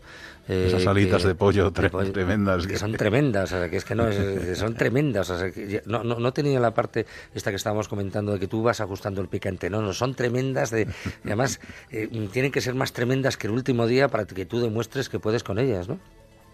Y además tiene mucha gracia porque yo no sabía el origen, y van contando el origen aquí, y dice que mm, eh, una, una cocinera, una mujer de, de, Nueva York, en un bar que se llama Búfalo, eh, la leyenda familiar dice que le sobraban las, las alitas, hizo unas alitas picantes, que además dice aquí, dice, que lo hizo como un tentempié nocturno para su hijo. O sea, habría que ver el hijo por las noches como un tentempié nocturno. El hijo no podía no dormir, entonces tenía que tomarse después de las salitas dos o tres lexatinos para dormir, ¿no? Porque, entonces, y es un plato súper popular. Yo creo que lo que sí ha habido es una aparición de picantes en espacios casi eh, llenos de tipismos, en donde se juega que el picante es como una especie de machada. ¿Sabes? No, vamos a, vamos a ir a un sitio donde es picante, picante de verdad, ¿no? Los que nos gusta el picante eh, jamás nos atrevemos a decir que aguantas todo, porque siempre hay uno que siempre suele llamarse de unas formas muy determinadas para asustarte, que sabes que te dejan doblados. Doblado. Pero yo creo que hay una cultura... Pero además doblado de, mal, es decir, es que no puede tener problemas. De hecho, hay algunos sitios donde presumen de tener el mayor picante del mundo, donde te hacen eh, escribir un documento o firmar un documento como que tú te responsabilizas de, lo que te pueda pasar porque algunos han ido al hospital, ¿no? De cabeza. Sí, porque pero esa es la cocina de bárbaros. es ah, decir, esa es la cocina en donde, lo, bueno, pues esa, esa cocina que últimamente está en la memoria de algunos, que es la del bocadillo más grande, la paella más grande, las cosas tienen que estar bien. Y entonces esa competición de que a, que te vas a tomar el pastel más dulce del mundo. Pues ya de, teoría es como absurdo. Dice, no, no, pero uno más dulce. Uno tan dulce que no vas a poder comer. Pero como voy a comer yo una cosa que está tan dulce, pues el picante pasa igual, ¿no? Quizá el picante puede ser la sutileza, es decir, tiene que estar en un plato y que luego te permanezca durante un ratito y digas que, bien, ¿no? A, mí, por ejemplo, eh, me encanta, eh, si tengo que catar vino, me encanta una pequeña porción de picante, mm, unos minutos, 10, 15 minutos antes de, de catar. Te, te, excita las papilas gustativas, abre todo, como te pasa con el limón, y de repente hace que, eh, que tus eh, sensaciones sean más, más profundas. A mí me parece que el picante, en su medida que cada uno tenemos, por eso México se hace así. yo, yo, reconozco que soy muy cortito de picante, o sea, me gusta lo justo, pero sí que lo he descubierto, por ejemplo, con el chocolate. Ahora ya venden unos chocolates que vienen con algo de picante y es una auténtica maravilla. Cuando tomas el, chocolate y se mezcla ese dulzor con ese picante, llega a ser cosas que, que, maridan perfectamente, ¿no? Sí, esa es una combinación eh, ganadora, ¿no? Y también, o sea, chocolate y picante en México es base de mole, por ejemplo, y eso es una combinación que va muy, muy bien, ¿no? Este, pero yo creo que realmente el tema con los picantes es eh, también es un tema muy personal, finalmente, lo, como lo decíamos.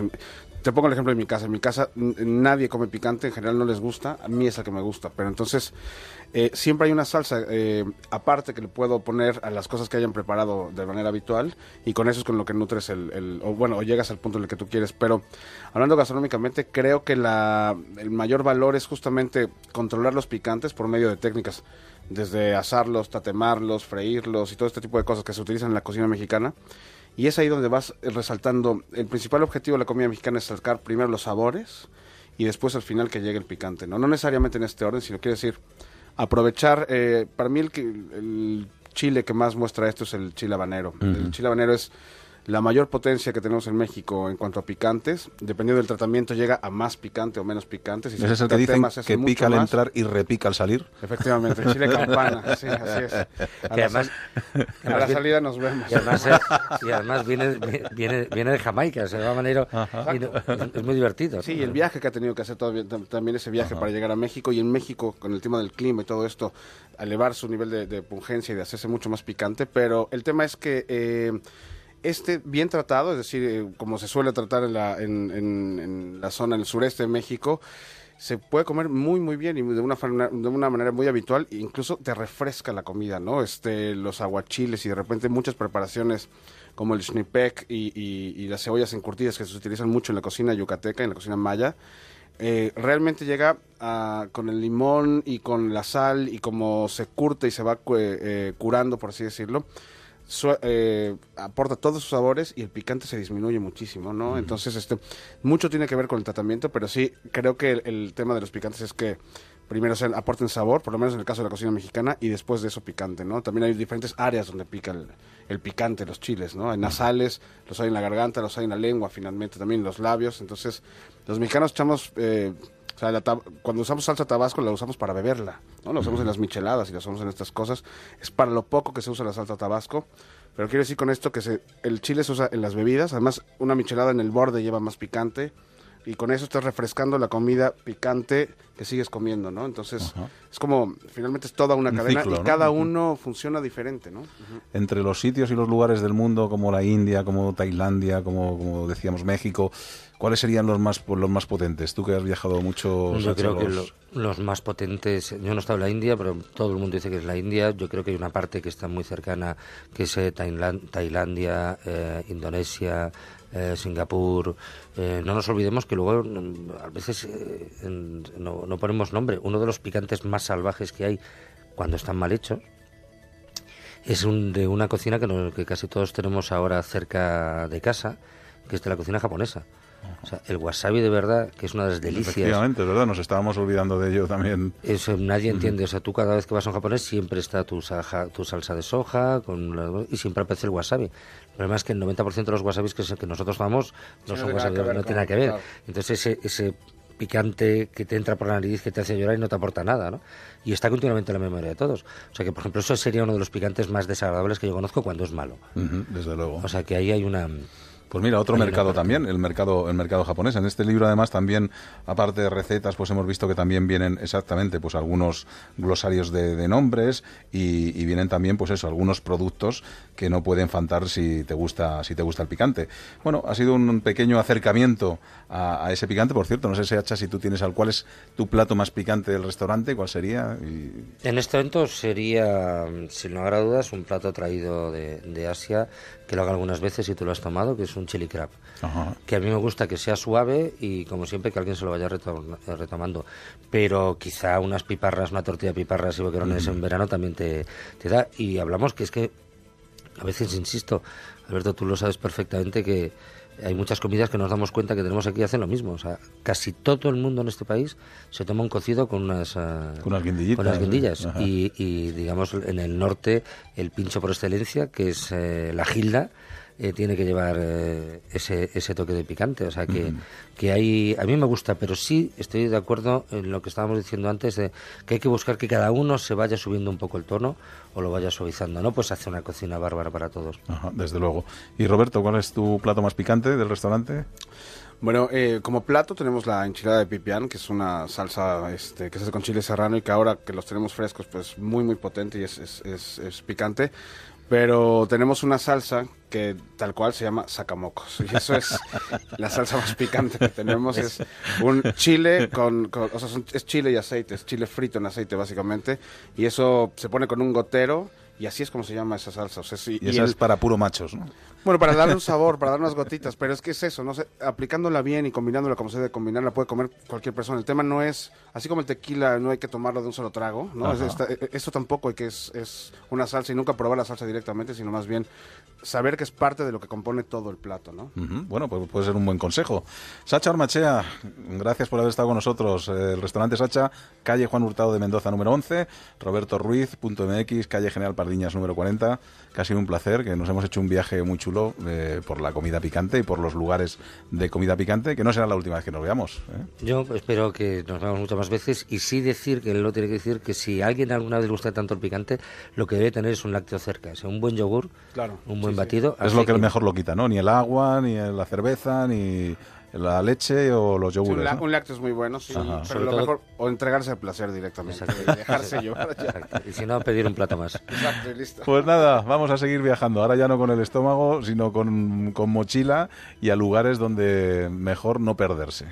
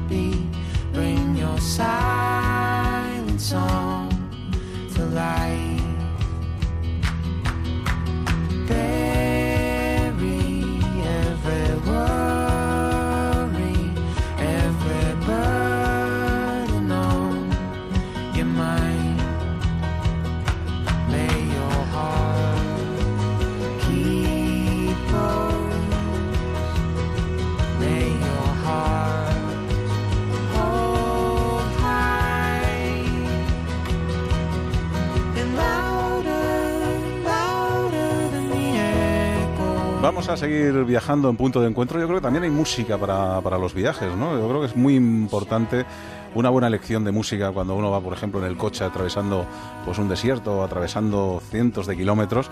El elegir una, tener una buena banda sonora yo creo que es importante y de eso también saben mucho nuestros invitados. Lorenzo Fernández, bueno, ¿qué tal? Muy buenas. Muy bien, Alberto, ¿cómo estás? Director de la revista Enigmas. Es importante la música también, ¿verdad? Cuando Para mí es fundamental. Además es que la música te cambia dependiendo del entorno en el que estés y te puede transportar precisamente a eso que estás buscando, ¿no? Eric Fratini, ¿qué tal? Escritor, aventurero, ahora además con empresa de, aventura y de viaje, de expediciones, sí, sí, sí. Muy bien. También la música importante, ¿no? Importantísimo, importantísimo. El estar en el Polo Norte con escuchando a Lisa Gerard y a Edith Candence o escuchar a una cantata de Bach en un valle maravilloso en Escocia es que te cambia la, percepción. Fíjate, yo tengo una anécdota de, de, una de las primeras veces, la primera vez que subí al Sinaí, Sabéis que, bueno, lo, habéis hecho también los dos, de subir al Sinaí, vas subiendo por la noche y ves amanecer desde, desde el Sinaí. Había tanta gente la, vez que yo fui, la primera vez que yo fui, siempre, todos hablando, todos tal, no sé qué, que me cortó el rollo de, del viaje y dije, la próxima vez que venga lo haré de otra manera. Y en efecto, a los dos años volví, me llevé mis auriculares y me puse música y el ver el aquel amanecer escuchando música abstraído de todo lo que había a mi alrededor me cambió esa sensación de, viaje, ¿no? Y yo creo que, que, es importante, ¿no? Pues mira, yo tenía que haber hecho como tú, porque cuando llegué al Sinaí, efectivamente llegas como a las 3, 4 de la mañana ya para ver el amanecer y, bueno, pues mi primera sorpresa fue encontrarme con esa cantidad de, personas, ¿no? Con Chilaba, que la abren y prácticamente ahí te encuentras de todo, ¿no? Desde pantallas de, ordenador a Coca-Cola, tal. Pero la sorpresa fue cuando de repente empecé a oír una voz bastante gutural, profunda de las alturas que decía Lorenzo. Y digo, no, no puede ser, me está hablando Dios. Claro que mejor sitio, ¿no? No, pues era un amigo de Cataluña. Digo, ¿cómo es posible, de verdad, con lo, con lo grande que es el mundo, que te encuentres con alguien en lo alto? Es que parte del mundo está en el monte Sinaí. ¿Verdad? Sí, sí, esa podría ser una pregunta para los dos. Eh, ¿Uno se puede perder? Eh, ¿Hay sitios donde poderse perder? Sí, yo estuve el año pasado en, en Groenlandia, en el norte de Groenlandia, que es un, más que una isla, es un continente helado. El 85% del territorio está helado, está bajo el hielo. Y te encuentras durante días enteros que no ves un alma, o sea, es que no ves a nadie, no, no, no, no ves, no ves un ser, un ser vivo en, miles y miles y miles de kilómetros y puedes seguir andando y jamás encontrarás a nadie, ¿no? Yo creo que sí, que sí que te puedes perder fácilmente. Lo que pasa, déjame decirte solamente, yo creo que también eh, te puedes perder en, en, Nueva York, te puedes perder. Tú conoces muy bien, conoces muy bien Nueva York y tú te vas a Central Park te sientes en uno de esos rincones maravillosos que tiene Central Park, te pones una buena música en los oídos y te pierdes, o sea, no necesitas, y fíjate que es una de las ciudades más, más pobladas del planeta, pero te puedes perder. Teníamos un amigo que teníamos común que, decía también eso, ¿no? Que uno llega a lo mejor a una tribu perdida en una selva donde uno se piensa que no ha estado el ser humano, que esto siempre lo decimos, que no ha estado el hombre blanco nunca, y de repente le dejo una camiseta al Real Madrid o le O con unos calzoncillos también, te lo digo. o sea, a mí me pasó en, Ecuador, ¿no? Estando precisamente con una de esas tribus que te dicen que ten, ten, cuidado con ellas, en el sentido de que generalmente son no contactados, no te puedes acercar mucho, simplemente porque un constipado los puede matar, ¿no? Y encontrarte a un señor, decir, bueno, pues efectivamente parece que no ha tenido contacto con el hombre blanco, salvo con buhoneros, ¿no? que esporádicamente van por esa zona en muchas décadas. Y de repente le vi con unos calzoncillos. Y digo, esto evidentemente no, es propio de, la zona, ¿no? pero como decía Eric, si te quieres perder, te puedes perder. Y una de las sensaciones de vacío total ¿no? que, he tenido en, estos viajes fue precisamente recorriendo Baja California, desde San José de los Cabos hasta Tijuana. Son dos mil millas en las que estás en un desierto absolutamente fantástico, donde te encuentras con cactus de más de 20 metros de altura. O sea, lo que has visto en las películas del oeste, las sensación cuando cae la noche de estar en lo que verdaderamente es debajo de una bóveda, porque es una bóveda de estrellas en la soledad de ese desierto, te aseguro que ahí te da la sensación de que no hay cobertura, no hay señal de ningún tipo, por lo tanto estás absolutamente perdido. Luego, te lleva sorpresa de todas formas. ¿eh? Yo te contaré como anécdota con eso que tú también decías de los pueblos en Papua Nueva Guinea que no ha llegado nunca el hombre blanco. En, en uno de los París-Dakar, en el año 86, eh, cuando se corría todavía, se atravesaba Argelia, Níger, Mali, Mauritania y Senegal, se llegaba a Senegal, a Dakar. Eh, en la frontera entre Níger y Mali, que está el desierto del Tenere, ya al final del desierto del Tenere, uno de los desiertos más espectaculares del mundo, eh, de repente te encontrabas un cartel gigantesco, yo lo tengo fotografiado, un cartel gigantesco, pero gigantesco, de Coca-Cola, diciendo, estamos a 4.000 kilómetros. Y una señal, decías, joder, es que ya, y o sea que al final te rompía hasta la magia del Tenere. Sí, ¿verdad? Como les hemos dicho, vamos a hacer eh, viajes al misterio, vamos a hacer viajes a la ciencia y vamos a ir a los peores sitios eh, que fueron o que son. Lo haremos con Eric Fratini. Si quieres, Lorenzo, empezamos con algún lugar de esos de, misteriosos, ¿no? Que todos los amantes del misterio tengan que conocer y que tengan que visitar, ¿no? Por, en algún momento de su vida. Pues mira, habría varios, ¿no? Si nos quedamos en Europa, desde luego para mí, sin lugar a dudas, el castillo de Bran en Transilvania, muy cerca de Brasov, tan ligado a la figura de Vlad Tepes, ¿no? El Drácula histórico que utiliza posteriormente a Bram Stoker, ¿no? Para construir su fantástica novela Drácula, desde mi punto de vista, solo por recorrer la Transilvania, ¿no? La Transilvania el significado es la tierra de más allá de los bosques. Y cuando estás allí te explicas el porqué de este, de este significado. La verdad es que merece muy mucho la pena. Pero si tuviera que hablarte de un sitio donde se pasa miedo, y yo particularmente he pasado mucho miedo, y creo que tú también, tendríamos que irnos a apenas treinta y pico kilómetros de esa mega ciudad que es México DF, a la zona de Xochimilco, para ver una o para atender a una historia, ¿no? La historia de la isla de las muñecas. Para mí es de los sitios más aterradores que he visitado en mi vida, ¿no? Porque brevemente eh, os contaré que este lugar, lo que es Xochimilco, está conocido como eh, la Venecia de Norteamérica, ¿no? Son todo canales construidos en base a lo que allí llaman chinampas, ¿no? Son como islas flotantes, ¿no? Pues hace años, 60 años concretamente, un señor llamado Julián Santana decidió retirarse allí, olvidarse del mundanal ruido, no quería saber nada de nadie, era un tipo osco que no quería saber nada de sus congéneres. Allí se fue y un mal día oyó como de la laguna cercana se oían lamentos. Era una niña, no espectral, sino real, que se estaba ahogando. Y él, en la tesitura de voy a salvarla, con lo cual me puedo ahogar si la ayudo, o no hacerlo, la niña se acabó ahogando. Y la soledad, porque la soledad a veces es muy puñetera, él creó su fantasía. Y su, fantasía lo que venía a decir es que ese espíritu regresaría del más allá para vengarse por la ayuda que no había prestado. Bueno, pues ¿qué fue lo que hizo? Crear un amuleto. ¿Y qué mejor amuleto para combatir al supuesto espíritu de una niña que una muñeca? Bueno, pues en estas décadas esa isla, esa pequeña chinampa, se ha llenado de muñecas que han sido atacadas por el medio ambiente, absolutamente grotescas, sin ojos, las órbitas vacías, prácticamente los bichos cuando cae la noche empiezan a salir por esas órbitas vacías. Y es terrible, ¿no? Sobre todo cuando atiendes al final de esta historia, que te la cuenta su sobrino, Julián. Él te dice que eh, el protagonista de esta historia amaneció un mal día después de asegurar que platicaba con las muñecas, que hablaba con ellas, amaneció exactamente igual que comenzó toda esta historia, ahogado en la laguna, rodeado de muñecas. O sea, imagínate la historia, imagínate lo que es hoy el museo de las muñecas Julián Santana y lo que es este sitio, ¿no? Cuando cae la noche. Desde luego, porque además algo tiene de irracional el miedo a, las muñecas, que tú ves una casa abandonada y de repente ves una muñeca y si es además de cerámica mucho más en el suelo y directamente ya te aterra, no sé por qué, tienen algo ahí, no sé si porque ha habido también muchas películas asociadas al miedo de los muñecos y demás. Vamos a ver, yo creo que todos recordamos, ¿no? Especialmente los de nuestra generación, recordamos esa fantástica película Poltergeist de Stephen, eh, de Stephen no, de Steven Spielberg y recordamos esa escena de la habitación en la que el niño contempla el armario cómo se va abriendo, sale una luz de su interior y de repente refleja a un muñeco arlequinado que está sentado en una esquina.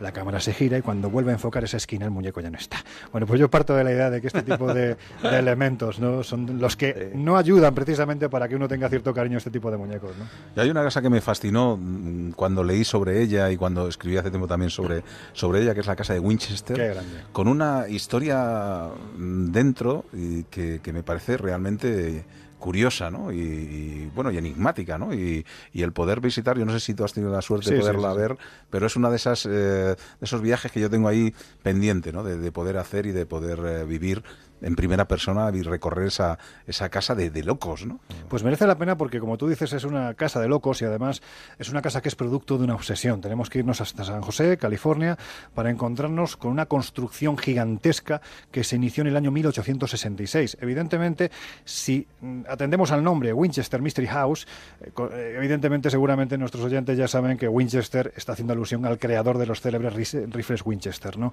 Bueno, pues en este caso su hijo, William Winchester, se casó con una mujer, eh, Sara, y al poquito tiempo empezaron a sufrir todo tipo de calamidades, desde una niña que del matrimonio que murió a los pocos días de nacer, hasta el propio William Winchester que sufrió una neumonía y se fue al otro mundo. Bueno, pues Sara en aquel entonces tenemos que atender a que el espiritismo era poco menos que una religión pujante, ¿no? Era muy habitual que la gente pudiente se acercara a esa, esa otra gente, ¿no? Que aseguraban contactar con el más allá para preguntar por sus infortunios. Y en este caso fue lo que hizo Sara. Parece ser que fue una paragnosta y esta le dijo que el motivo de tanta calamidad no era ni más ni menos que los espíritus que reclamaban venganza de todos y cada uno de aquellos que habían sucumbido víctimas de las balas de los rifles Winchester. O sea, ¿de cuánta gente estamos hablando, no?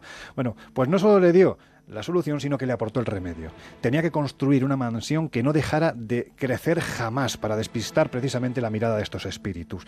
Hay que decir que esta eh, casa se construyó con un auténtico ejército de vidrieros, de arquitectos, en fin, de herreros. Durante 35 años no se dejó de construir, pero es que además se llenó de trampas. Es decir, tenías escaleras que no subían a ningún lado, puertas que daban al exterior, ventanas que daban al interior, es decir, una auténtica paranoia. La cuestión es que a los 35 años de la construcción, cuando Sarah Winchester ya tenía 82 años y estaba a punto de reunirse con su marido y con su hija, fíjate las dimensiones de esta casa, que son las dimensiones actuales que se pueden visitar. Tenía cuatro plantas, 467 entradas, 47 chimeneas y tan solo dos espejos, Alberto.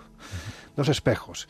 Lo que le dijo la medium es que no podía tener espejos porque era la puerta de entrada y salida de esos espíritus. Entonces ella durante todo el año los tenía tapados, salvo cuando se cumplía el aniversario de la muerte de su hija y de la muerte de su marido. Entonces ella pues se engalanaba, se asomaba al espejo y era cuando en esa casa ocurría absolutamente de todo. Hoy en día dicen que el espíritu más célebre de la Winchester Mystery House, te imaginarás cuál es es precisamente de, la persona que evitó que se colaran a través del espejo, de la propia sala Winchester. Es un sitio verdaderamente maravilloso, extraño como pocos y muy recomendable.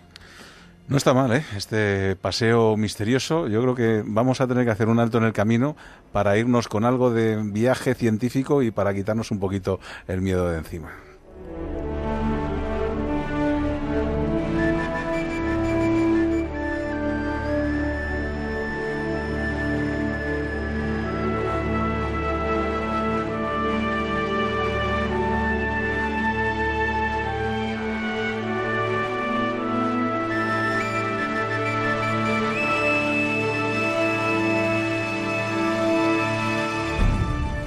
Y qué mejor que irnos uh, con Vicente Fernández, experto en ciencia, redactor de la revista QO. Vicente, ¿qué tal? Muy buenas. Hola Alberto, ¿cómo estáis? Pues vamos a hacer un viaje con la imaginación, en este caso a lugares eh, relacionados con la ciencia.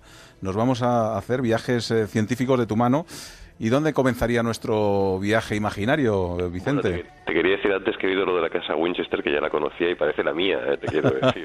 no me digas. sí, es así de caótica.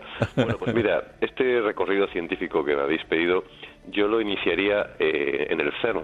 Ajá. El, el, gran laboratorio que se encuentra en territorio su, en Suiza, cerca de la frontera con Francia, donde se encuentra el, el el gran colisionador de hadrones y donde se están realizando los experimentos científicos más punteros y más interesantes del mundo de la física actualmente. Ahí se han encontrado, por ejemplo, los neutrinos, lo que algunos llaman, no muy acertadamente, la partícula de Dios, pero que es el nombre que se ha acuñado y que ha dado un poco en la imaginería popular. Uh -huh. Es un sitio que se puede visitar, hay visitas organizadas a lo largo del año, se han rodado incluso también películas dentro, alguna de James Bond, y bueno, es un sitio realmente muy interesante al que le interese la tecnología, al que le interese el mundo de la ciencia, la física, bueno, va a estar en el corazón, si lo visita, de las investigaciones más punteras que están celebrando actualmente. Además, Vicente, yo creo que ese será el punto, yo creo, de, de encuentro de los científicos y, o de donde saldrán las noticias científicas más importantes de los próximos años, ¿no? Sí, donde han salido, ha salido también alguna piciada, como cuando sí. aquello de que habían encontrado eh, partículas que viajaban más rápido que la luz, lo cual después se demostró que era, que era una falacia y que no realmente no sé cómo llegaron a cometer aquella metedura de pata del gabinete de comunicación de ENCER, pero bueno, sal, sal, solventado aquel error, realmente últimamente están dando muy buenas noticias y están realizando hallazgos muy prodigiosos en el mundo de la física y que yo creo que van a revolucionar un poco la manera en que conocemos los orígenes de nuestro mundo y de nuestro universo, ¿sabes? En un viaje científico que se precie no podría faltar ningún telescopio, ¿no? Por supuesto. Y yo recomendaría quizás uno de los más espectaculares, de los más bonitos, por, por lo por, por, la propia complejidad del propio telescopio y también por el, la belleza del entorno natural en el que se encuentra instalado, que es el de Arecibo, en Puerto Rico. Uh -huh. Es un lugar fantástico. Quien haya visto, por ejemplo, la película de James Bond, también Golden Eye, eh, recordará que es el telescopio donde tiene lugar la escena cumbre del film. Además, este es un lugar también muy vincu está vinculado al proyecto SETI, que sí. es el proyecto de la NASA para la búsqueda de vida extraterrestre, con lo cual también todos los aficionados al mundo del misterioso pueden encontrar ahí un aliciente y pueden hablar, se puede visitar y pueden hablar con los encargados y con los científicos y bueno, hable, preguntarle por las señales que se envían, por lo que se recibe, por lo que se procesa y bueno, creo que es una visita realmente muy jugosa y con mucha sustancia, ¿sabes? O sea que si decía que las noticias más importantes de la ciencia podrían venir del CERN, eh, para los amantes del misterio, Lorenzo, eh, a lo mejor eh, este telescopio puede traeros las, las noticias más importantes relacionadas con el mundo extraterrestre. ¿no? Bueno, de momento lo que hace es ruido, ¿no? Yo creo que lo que manda son señales en forma de ruido, por lo menos una, ¿no? Que sepamos. Pero lo cierto es que sí, es el que está ahora mismo en, pues la, la, punta de lanza, ¿no? De la, de la investigación, especialmente porque gracias a SETI at Home prácticamente cualquiera se puede convertir en un buscador de este tipo de señales. Hay que decir que la búsqueda de, vamos a decirlo así, de organismos, ¿no? Porque hablar de inteligencias extraterrestres quizás es agrandar demasiado este concepto de organismos, ¿no? Yo creo que ya está en marcha desde otro punto de vista de la, de la ciencia, ¿no? Que es la, la, astrobiología, ¿no? Que es, hay una de las punteras, en este caso una eh, astrobióloga que es Sara Siger, ¿no? que ha decidido consagrar, es una de las mentes más brillantes que tenemos en el planeta y prácticamente ha decidido consagrar su vida a la búsqueda de esas Mm, vamos a decirlo así, formas de vida en otros planetas con la posibilidad de que exista esa vida inteligente. Por lo tanto, digamos que ya ha avanzado un poquito más lo que era ese romántico proyecto SETI, aunque evidentemente no hay que perder la idea que, creó su fundador ¿no? cuando, cuando se lanzó. Y luego, fíjate, compartís también eh, misterio y ciencia, uno de los lugares que es el desierto de Atacama, ¿no, Vicente? Efectivamente, para todos, yo no he estado nunca allí, pero quien lo ha visitado dice que para los amantes de la astronomía es como la capilla sistina de esta disciplina. Dicen que el cielo que se ve allí tiene una claridad y una belleza como prácticamente no lo hay en ningún otro lugar del planeta. Además, para quienes venimos del, hemisferio norte, el cielo que se puede contemplar en esa zona es realmente impresionante, novedoso y, rompedor con lo que podemos ver desde aquí. Además, allí también está instalado otro gran telescopio que es el ALMA, eh, con lo cual también se puede realizar una visita a estas instalaciones.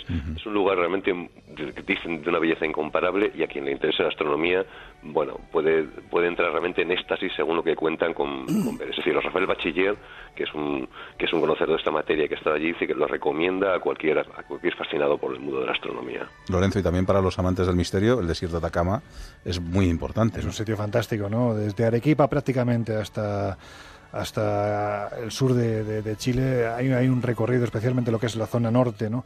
donde te encuentras con, como, como estábamos eh, hablando ahora mismo, ¿no? un cielo fantástico. Yo he tenido la oportunidad de poder verlo ¿no? y de quedarte absolutamente fascinado porque da la sensación de que se te cae encima. A nivel de, misterio, por supuesto que lo tiene. Hay unas representaciones de unos geoglifos gigantescos, ¿no? prácticamente similares a los de, Nazca. Lo que pasa es que, claro, los de Nazca en Perú son muy conocidos y en este caso prácticamente son muy poquitos quienes los visitan. Y hay una serie de representaciones de antropomorfos gigantescos que verdaderamente sobrecogen, porque si lo que te dice la antropología es que eso estaba creado por el chamán, los hombres de poder, en un estado alterado de conciencia, digamos que eran, quienes guiaban ¿no? la configuración de este tipo de, arte a escala gigantesca, lo que es cierto es que la propia antropología también te dice que no podían inventar nada, es decir, ellos podían adornar, pero tenían que partir de una experiencia previa, algo habían visto. Cuando te plantas delante de este tipo de figuras, ¿no? como el gran dios oculado, dices, bueno, ¿y qué demonios fue lo que vio el chamán para representar esto? Son sitios muy particulares. Y sí que es cierto que, bueno, pues los que están asociados a grandes personajes científicos, en tu caso, Vicente, pues tienen una importancia especial, ¿no? Como la Downhouse, ¿no? Efectivamente, ahí sabes que hay un mundo, hay una especie de fetichismo en el mundo del rock, en el mundo del cine. Yo no sé si hay fetichismo hacia los grandes científicos, pero luego si hay alguien que lo albergue, Downhouse, por ejemplo, es uno de los lugares que debería visitar. Es una, es una casa de Londres donde vivió Darwin y donde, en el periodo que vivió allí fue donde dio forma y escribió lo que fue la teoría de la evolución eh, de las especies, un libro que en su momento quizás pasó un poco desapercibido, pero que con el tiempo acabó revolucionando, bueno, pues todo, todo el conocimiento, todo, todo lo que sabemos sobre nuestra, sobre nuestra especie, sobre dónde vamos y dónde venimos, ¿no? Y en una línea muy similar también eh, recomendaría el Eagle Pub en Cambridge. Jamás pensé que me ibas a decir que me fuera un pub para buscar algo científico, pero está pues bien, está bien la idea. Nos podemos, tomar, unas cervezas en la misma mesa donde Watson y Crick se. Ellos realizaban, estos dos científicos realizaban evidentemente sus investigaciones en el laboratorio, pero cada día cuando salían del laboratorio se iban a este pub y se sentaban en la misma mesa que la tenían reservada a la misma hora para tomarse unas cervezas, cenar y compartir lo que habían lo que habían investigado, lo que estaban investigando y lo que les, eh, fue el descubrimiento de la doble hélice del ADN, ¿no? Eh, uno de los descubrimientos pues realmente que ganó el premio Nobel y también ha revolucionado eh, pues todo revolucionó en su momento todo el panorama científico. Sentarse en la misma mesa que ellos, tomarse una cerveza, bueno, pues para quien comparte un poco el mundo este digo este, este supuesto hipotético fetichismo científico, pues puede ser una experiencia bastante curiosa, ¿no? Dicen que todo se pega, a lo mejor también se pega algo de inteligencia a estas personas, no estaría mal. Y ya que estamos estamos hablando de Darwin, casi casi te diría que, y hablando de, otro PAF, ¿no? Porque también es importante ese tipo de visitas, ¿no? Cuando llegas a Punta Arenas, en el sur de, Chile, donde se inicia el canal de Beagle, ¿no? Que recorrió Darwin durante muchísimo tiempo en ese fantástico barco Victory. Nosotros tuvimos la oportunidad de hacer un recorrido muy, muy amplio por esta zona. Pues no hay mejor cosa que tomarte una cerveza en el Shackleton PAF, para recordar que este fue el último sitio que visitó Shackleton antes de su gran aventura de su salto a la Antártida y de quedarse varado en el mar de Weddell durante dos años y de sobrevivir no solo él, sino toda la tripulación que llevaba. Por lo tanto, sitios recomendables para visitar, pero también para tomarse una cerveza. Fíjate, porque no solo mesa tienen los científicos. ¿eh? Eric Fratini, escritor, también tiene. ¿En Nápoles o en Venecia tienes alguna algún restaurante donde te guardaban ahí tu mesita para que fueras a escribir? En, Venecia, en, Venecia, en un restaurante que es el restaurante más antiguo de Venecia, La Védova se llama. Un restaurante abierto en el siglo XVII. Y yo estaba, tú sabes, que estaba preparando ahí una novela, El laberinto de agua, y, bueno, estaba buscando escenarios para la novela. Y yo iba todas las mañanas, me sentaba ahí en un rincón a, describir y entonces me ponía a escribir y a mirar el sitio de mi entorno y describirlo en un pequeño cuaderno hasta que un día uno de los camareros se me acercó y me dijo, oiga señor, dice en italiano, me dice, señor, es que tenemos todos los papeles porque pensó que era un inspector de, de esto de sanidad y me dice, tenemos todos los papeles en regla si usted quiere que lee. Y entonces le expliqué que no, bueno, yo que soy escritor, que estoy preparando una novela que se desarrolla todo en Venecia y entonces yo siempre iba ahí, iba todos los días a, almorzar y a cenar, y entonces yo siempre tenía un cartel puesto en la mesa que ponía Cervantes. está mal, y la tenía reservada. Nunca ha llegado, ya me gustaría ver. El último destino de nuestro viaje científico nos lo has puesto un poco lejos, ¿no? Sí, un poco lejos y un poco caro, porque realmente es no solo para los más audaces, sino también para el que sobre algunos cuantos millones de euros. Y es nada más y nada menos que la Estación Espacial Internacional la Agencia Espacial Soviética ya ha llevado, si no recuerdo mal, a siete turistas hasta ella. Bueno, eh, yo considero que hay formas mucho más, más juiciosas y divertidas y prácticas de gastarse el dinero, pero bueno, si alguien lo tiene, realmente eso puede ser una experiencia, es una experiencia inigualable viajar al espacio y ser una de las pocas personas que, han visitado la Estación Espacial Internacional. Eh, sería quizás, quizás lo más cercano a un viaje más allá de los confines de, nuestro planeta que se pueda realizar hoy en día y que está al alcance del ser humano. No han estado mal, ¿eh? Esos viajes científicos de la mano de Vicente Fernández de la... Me apunto el Pat de Shackleton, que no lo tenía. de la revista Cubo. De ningún sitio sin aprender algo nuevo. Desde luego. Vicente, un fuerte abrazo. A vosotros. Hasta luego. silicon chip inside her head gets switched to overload. And nobody's gonna go to school today. She's gonna make them stay at home. Daddy doesn't understand it. He always said she was good as gold. And he can see no reasons, cause there are no reasons. What reasons do you need to be shown?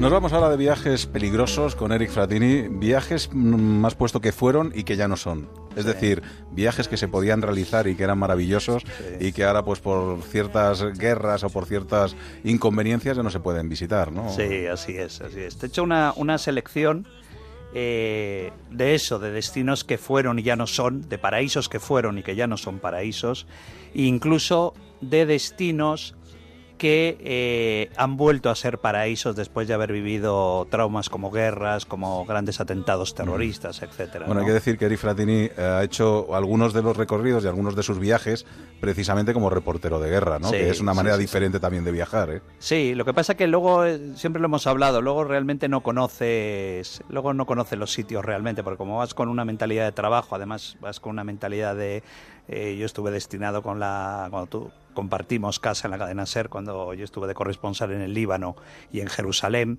y ahí fue donde yo conocí realmente en el año 90 cuando llegué a principios de los 90 a Oriente Medio a Beirut eh, yo fue cuando conocí realmente el primer destino que te traigo, que es esos grandes paraísos que Lorenzo también conoce muy bien, que es eh, Tadmir, la ciudad de los árboles de dátiles, que es Palmira, ¿no? Eh, un lugar verdaderamente espectacular, un auténtico paraíso en la tierra, un lugar declarado patrimonio por la UNESCO en el año 80, en 1980, y que desgraciadamente en el 2013, creo que fue en febrero o marzo del 2013, la UNESCO lo declaró patrimonio en peligro de la UNESCO, ¿no? Un nuevo sello que se está aplicando a través de la UNESCO, ¿no? Ha vuelto hace poco, hace muy pocos meses, volvió a las portadas desgraciadamente de todos los medios de comunicación del mundo Tú, tú, llegaste a dar la noticia cuando el Daesh, eh, los, los, fanáticos del, del, ISIS, decidieron volar por los aires un templo maravilloso, el templo dedicado al dios Bel, del 32 después de Cristo, decidieron volarlo por los aires como, bueno, pues con la mentalidad eh, tercermundista de la Edad Media que tienen esta gente, vamos a destruir todo el patrimonio que podamos. Eh, hoy por la mañana, cuando estaba echando un vistazo sobre la información que íbamos a hablar hoy, leía que, que los, eh, el grupo cercano Al Qaeda eh, había llegado, estaba llegando ya a una ciudad en Libia y estaban a punto de, de, volar por los aires uno de los grandes teatros romanos que quedan en Libia, en la zona de Libia también, ¿no? También declarado patrimonio patrimonio de la humanidad por la UNESCO, un verdadero una Lo que se sufre, ¿verdad? Cuando uno está en paraísos de este tipo y con el tiempo sí. ve las imágenes de televisión, sí. pues cómo bombardean o cómo lo destruyen o cómo lo expolian, ¿no? Sí, yo yo siempre no he vuelto, ¿eh? Fíjate que no he vuelto. Uno de los destinos que, que no tengo aquí, uno de los destinos yo siempre recuerdo Dubrovnik. Uh la ciudad de Dubrovnik, que ahora muchos amigos míos se van de vacaciones con sus familias y yo Dubrovnik lo recuerdo corriendo con Julio Fuentes, que eh, murió en, en, Afganistán, en la guerra de Afganistán del diario El Mundo, recuerdo con Julio corriendo por las calles de Dubrovnik porque lo estaban bombardeando la artillería serbia y la ONU y la UNESCO pidiendo por favor a los serbios que dejaran de bombardear una ciudad que es patrimonio de la humanidad como es Dubrovnik, maravillosa. ¿no? Entonces, bueno, muchas veces la sin razón de, la, de potencias bélicas eh, deciden que hay que golpear no solamente a los seres humanos, sino también a la cultura de los propios seres humanos con el fin de destruir o erradicar esa, esa propia cultura y es lo que se ha conseguido en, en Palmira. ¿no? El, el, parece ser que lo que la UNESCO está informando que posiblemente otras partes muy importantes de, de Palmira han sido destruidas, voladas por los aires con dinamita. Eh, también me han contado que casi está totalmente casi destruido el hotel el hotel Zenobia, el hotel Zenobia Palace, que era un hotel maravilloso, uno de los grandes hoteles de Oriente Medio, situado justamente enfrente de la entrada de las de, la, de las ruinas arqueológicas y que también parece ser que fue tomado por los por los fanáticos y los salvajes del Daesh. Otra cosa que tampoco se podría hacer hoy en día es recorrer en solitario eh, en coche la península del Sinaí, como hiciste tampoco. tú en el 92. Sí, yo lo hice en el 91 y en el 92 lo recorrí en coche cuando estando, estando destinado en Israel. Entrabas además muy fácilmente en, a través de la, de la frontera de Israel con, con el Sinaí y lo recorrías en coche, era verdaderamente espectacular y llegar hasta Sharm el Sheikh, hasta la propia punta de, de, la península del Sinaí. Y hoy es completamente imposible. Yo tuve la suerte en el año 91 de dormir en el monasterio de Santa Caterina, de Santa Catalina, eh, que es un, monasterio construido en el año 527 después de Cristo, una verdadera joya eh, de la época ordenado construir por la madre de Constantino el Grande, el emperador de Bizancio, que tiene una de las mayores bibliotecas del mundo, dicen después de la, después de la del Vaticano, tiene como 3.500 ejemplares de, de, libros verdaderamente joyas auténticas y que bueno, y que ahora tampoco ya se puede ir porque el ISIS ha controlado, está controlando toda esa zona y ya no se puede circular porque además incluso el ejército egipcio se está retirando de esas zonas. Pero también tenemos buenas noticias, también hay sí. lugares que no se podían visitar hace tiempo y que ahora se sí, pueden sí, visitar, ¿no? Pues mira, más, pues mira, te diría, por ejemplo, Camboya. Eh, yo estuve destinado en el año 95 con las Naciones Unidas, con la UNTAC, eh, la Autoridad Nacional para Camboya. Eh, era una zona donde yo recuerdo que intentamos ir a Angkor Wat, eh, los famosos templos de Angkor Wat, que son verdaderamente joyas también, patrimonio de la UNESCO. Era muy difícil entrar en muchísimas zonas porque estaba casi todo minado durante la guerra que asoló, asoló Camboya, que fue larguísima durante toda la época del Neme Rojo de Pol Pot y era imposible llegar. Y ahora, claro, ahora todos mis amigos me dicen, no, no, es que toda esa zona se ha desminado, ahora es muy fácil llegar, hay muchísimo turismo, Camboya además es un país verdaderamente maravilloso, la gente es encantadora con los extranjeros y es un país además que recomiendo que la gente visite.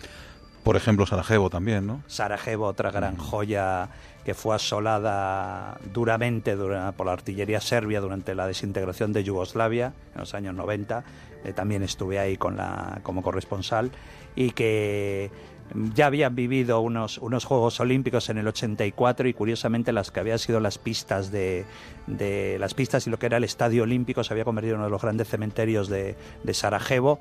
Eh, también era un lugar que no se podía ir y curiosamente con toda la después de la guerra se llevó a cabo un plan muy rápido con ayuda de la Unión Europea para reconstruir. En el 2003 se reconstruyó casi totalmente eh, la ciudad de Sarajevo y es un país, Bosnia-Herzegovina, que yo lo recomiendo mucho a los amantes de la montaña, a, los, a la gente que le guste el trekking, que le guste el turismo natural, eh, que vayan a Bosnia-Herzegovina, además es un país maravilloso y, y además lo necesitan, necesitan el turismo. Y por último, Irán. Irán. Irán es una de las grandes joyas. Yo estuve también eh, como periodista, estuve cubriendo en diferentes etapas la política iraní. Eh, es un país, era un país después de la, de la revolución, era un país muy hermético, eh, donde no te podías desplazar siendo extranjero, muchísimo menos, no te podías desplazar tan fácilmente por el país. Y hoy es un país muy bueno para el turismo, es un país muy seguro. Es un país maravilloso, yo recomiendo, por ejemplo, porque se puede visitar.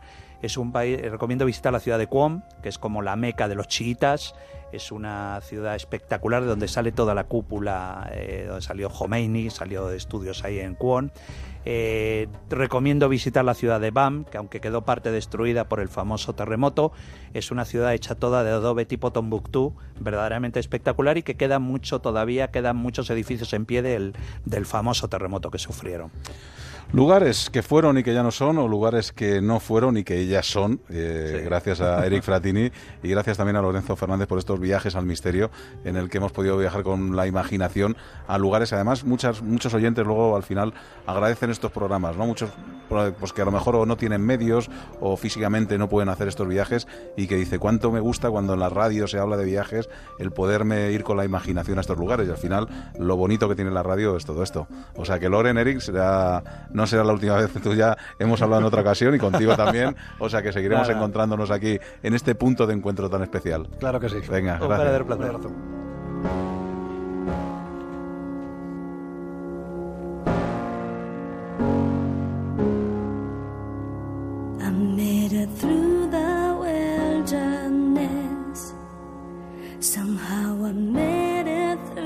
Mañana regresamos a las 5 de la tarde con punto de encuentro. Ya les voy a adelantar que si tiene más de 30 años lo va a pasar bien porque vamos a hablar de fans y de la revista Super Pop. ¿Se acuerdan aquella revista que hablaba de los fans? Bueno, nos va a visitar Javi de los Pecos y Fernando de Modestia aparte, con lo cual yo creo que va a ser un programa divertido. Vamos a conocer además mm, algo más de una de las reinas más importantes de Egipto, Cleopatra, y vamos a dar un paseo también por el mundo con tres de los mejores aventureros que tenemos, Sebastián Álvaro, Ramón Larramendi y Fernando de González Sichez, que estarán mañana con todos nosotros para darnos esos rincones que uno no se podría perder. Ha sido un placer. Saludos de Alberto Granados. Mañana a las 5 de la tarde les quiero como un clavo si quieren pasar un rato entretenido de radio. Será nuestro punto de encuentro particular. Hasta mañana.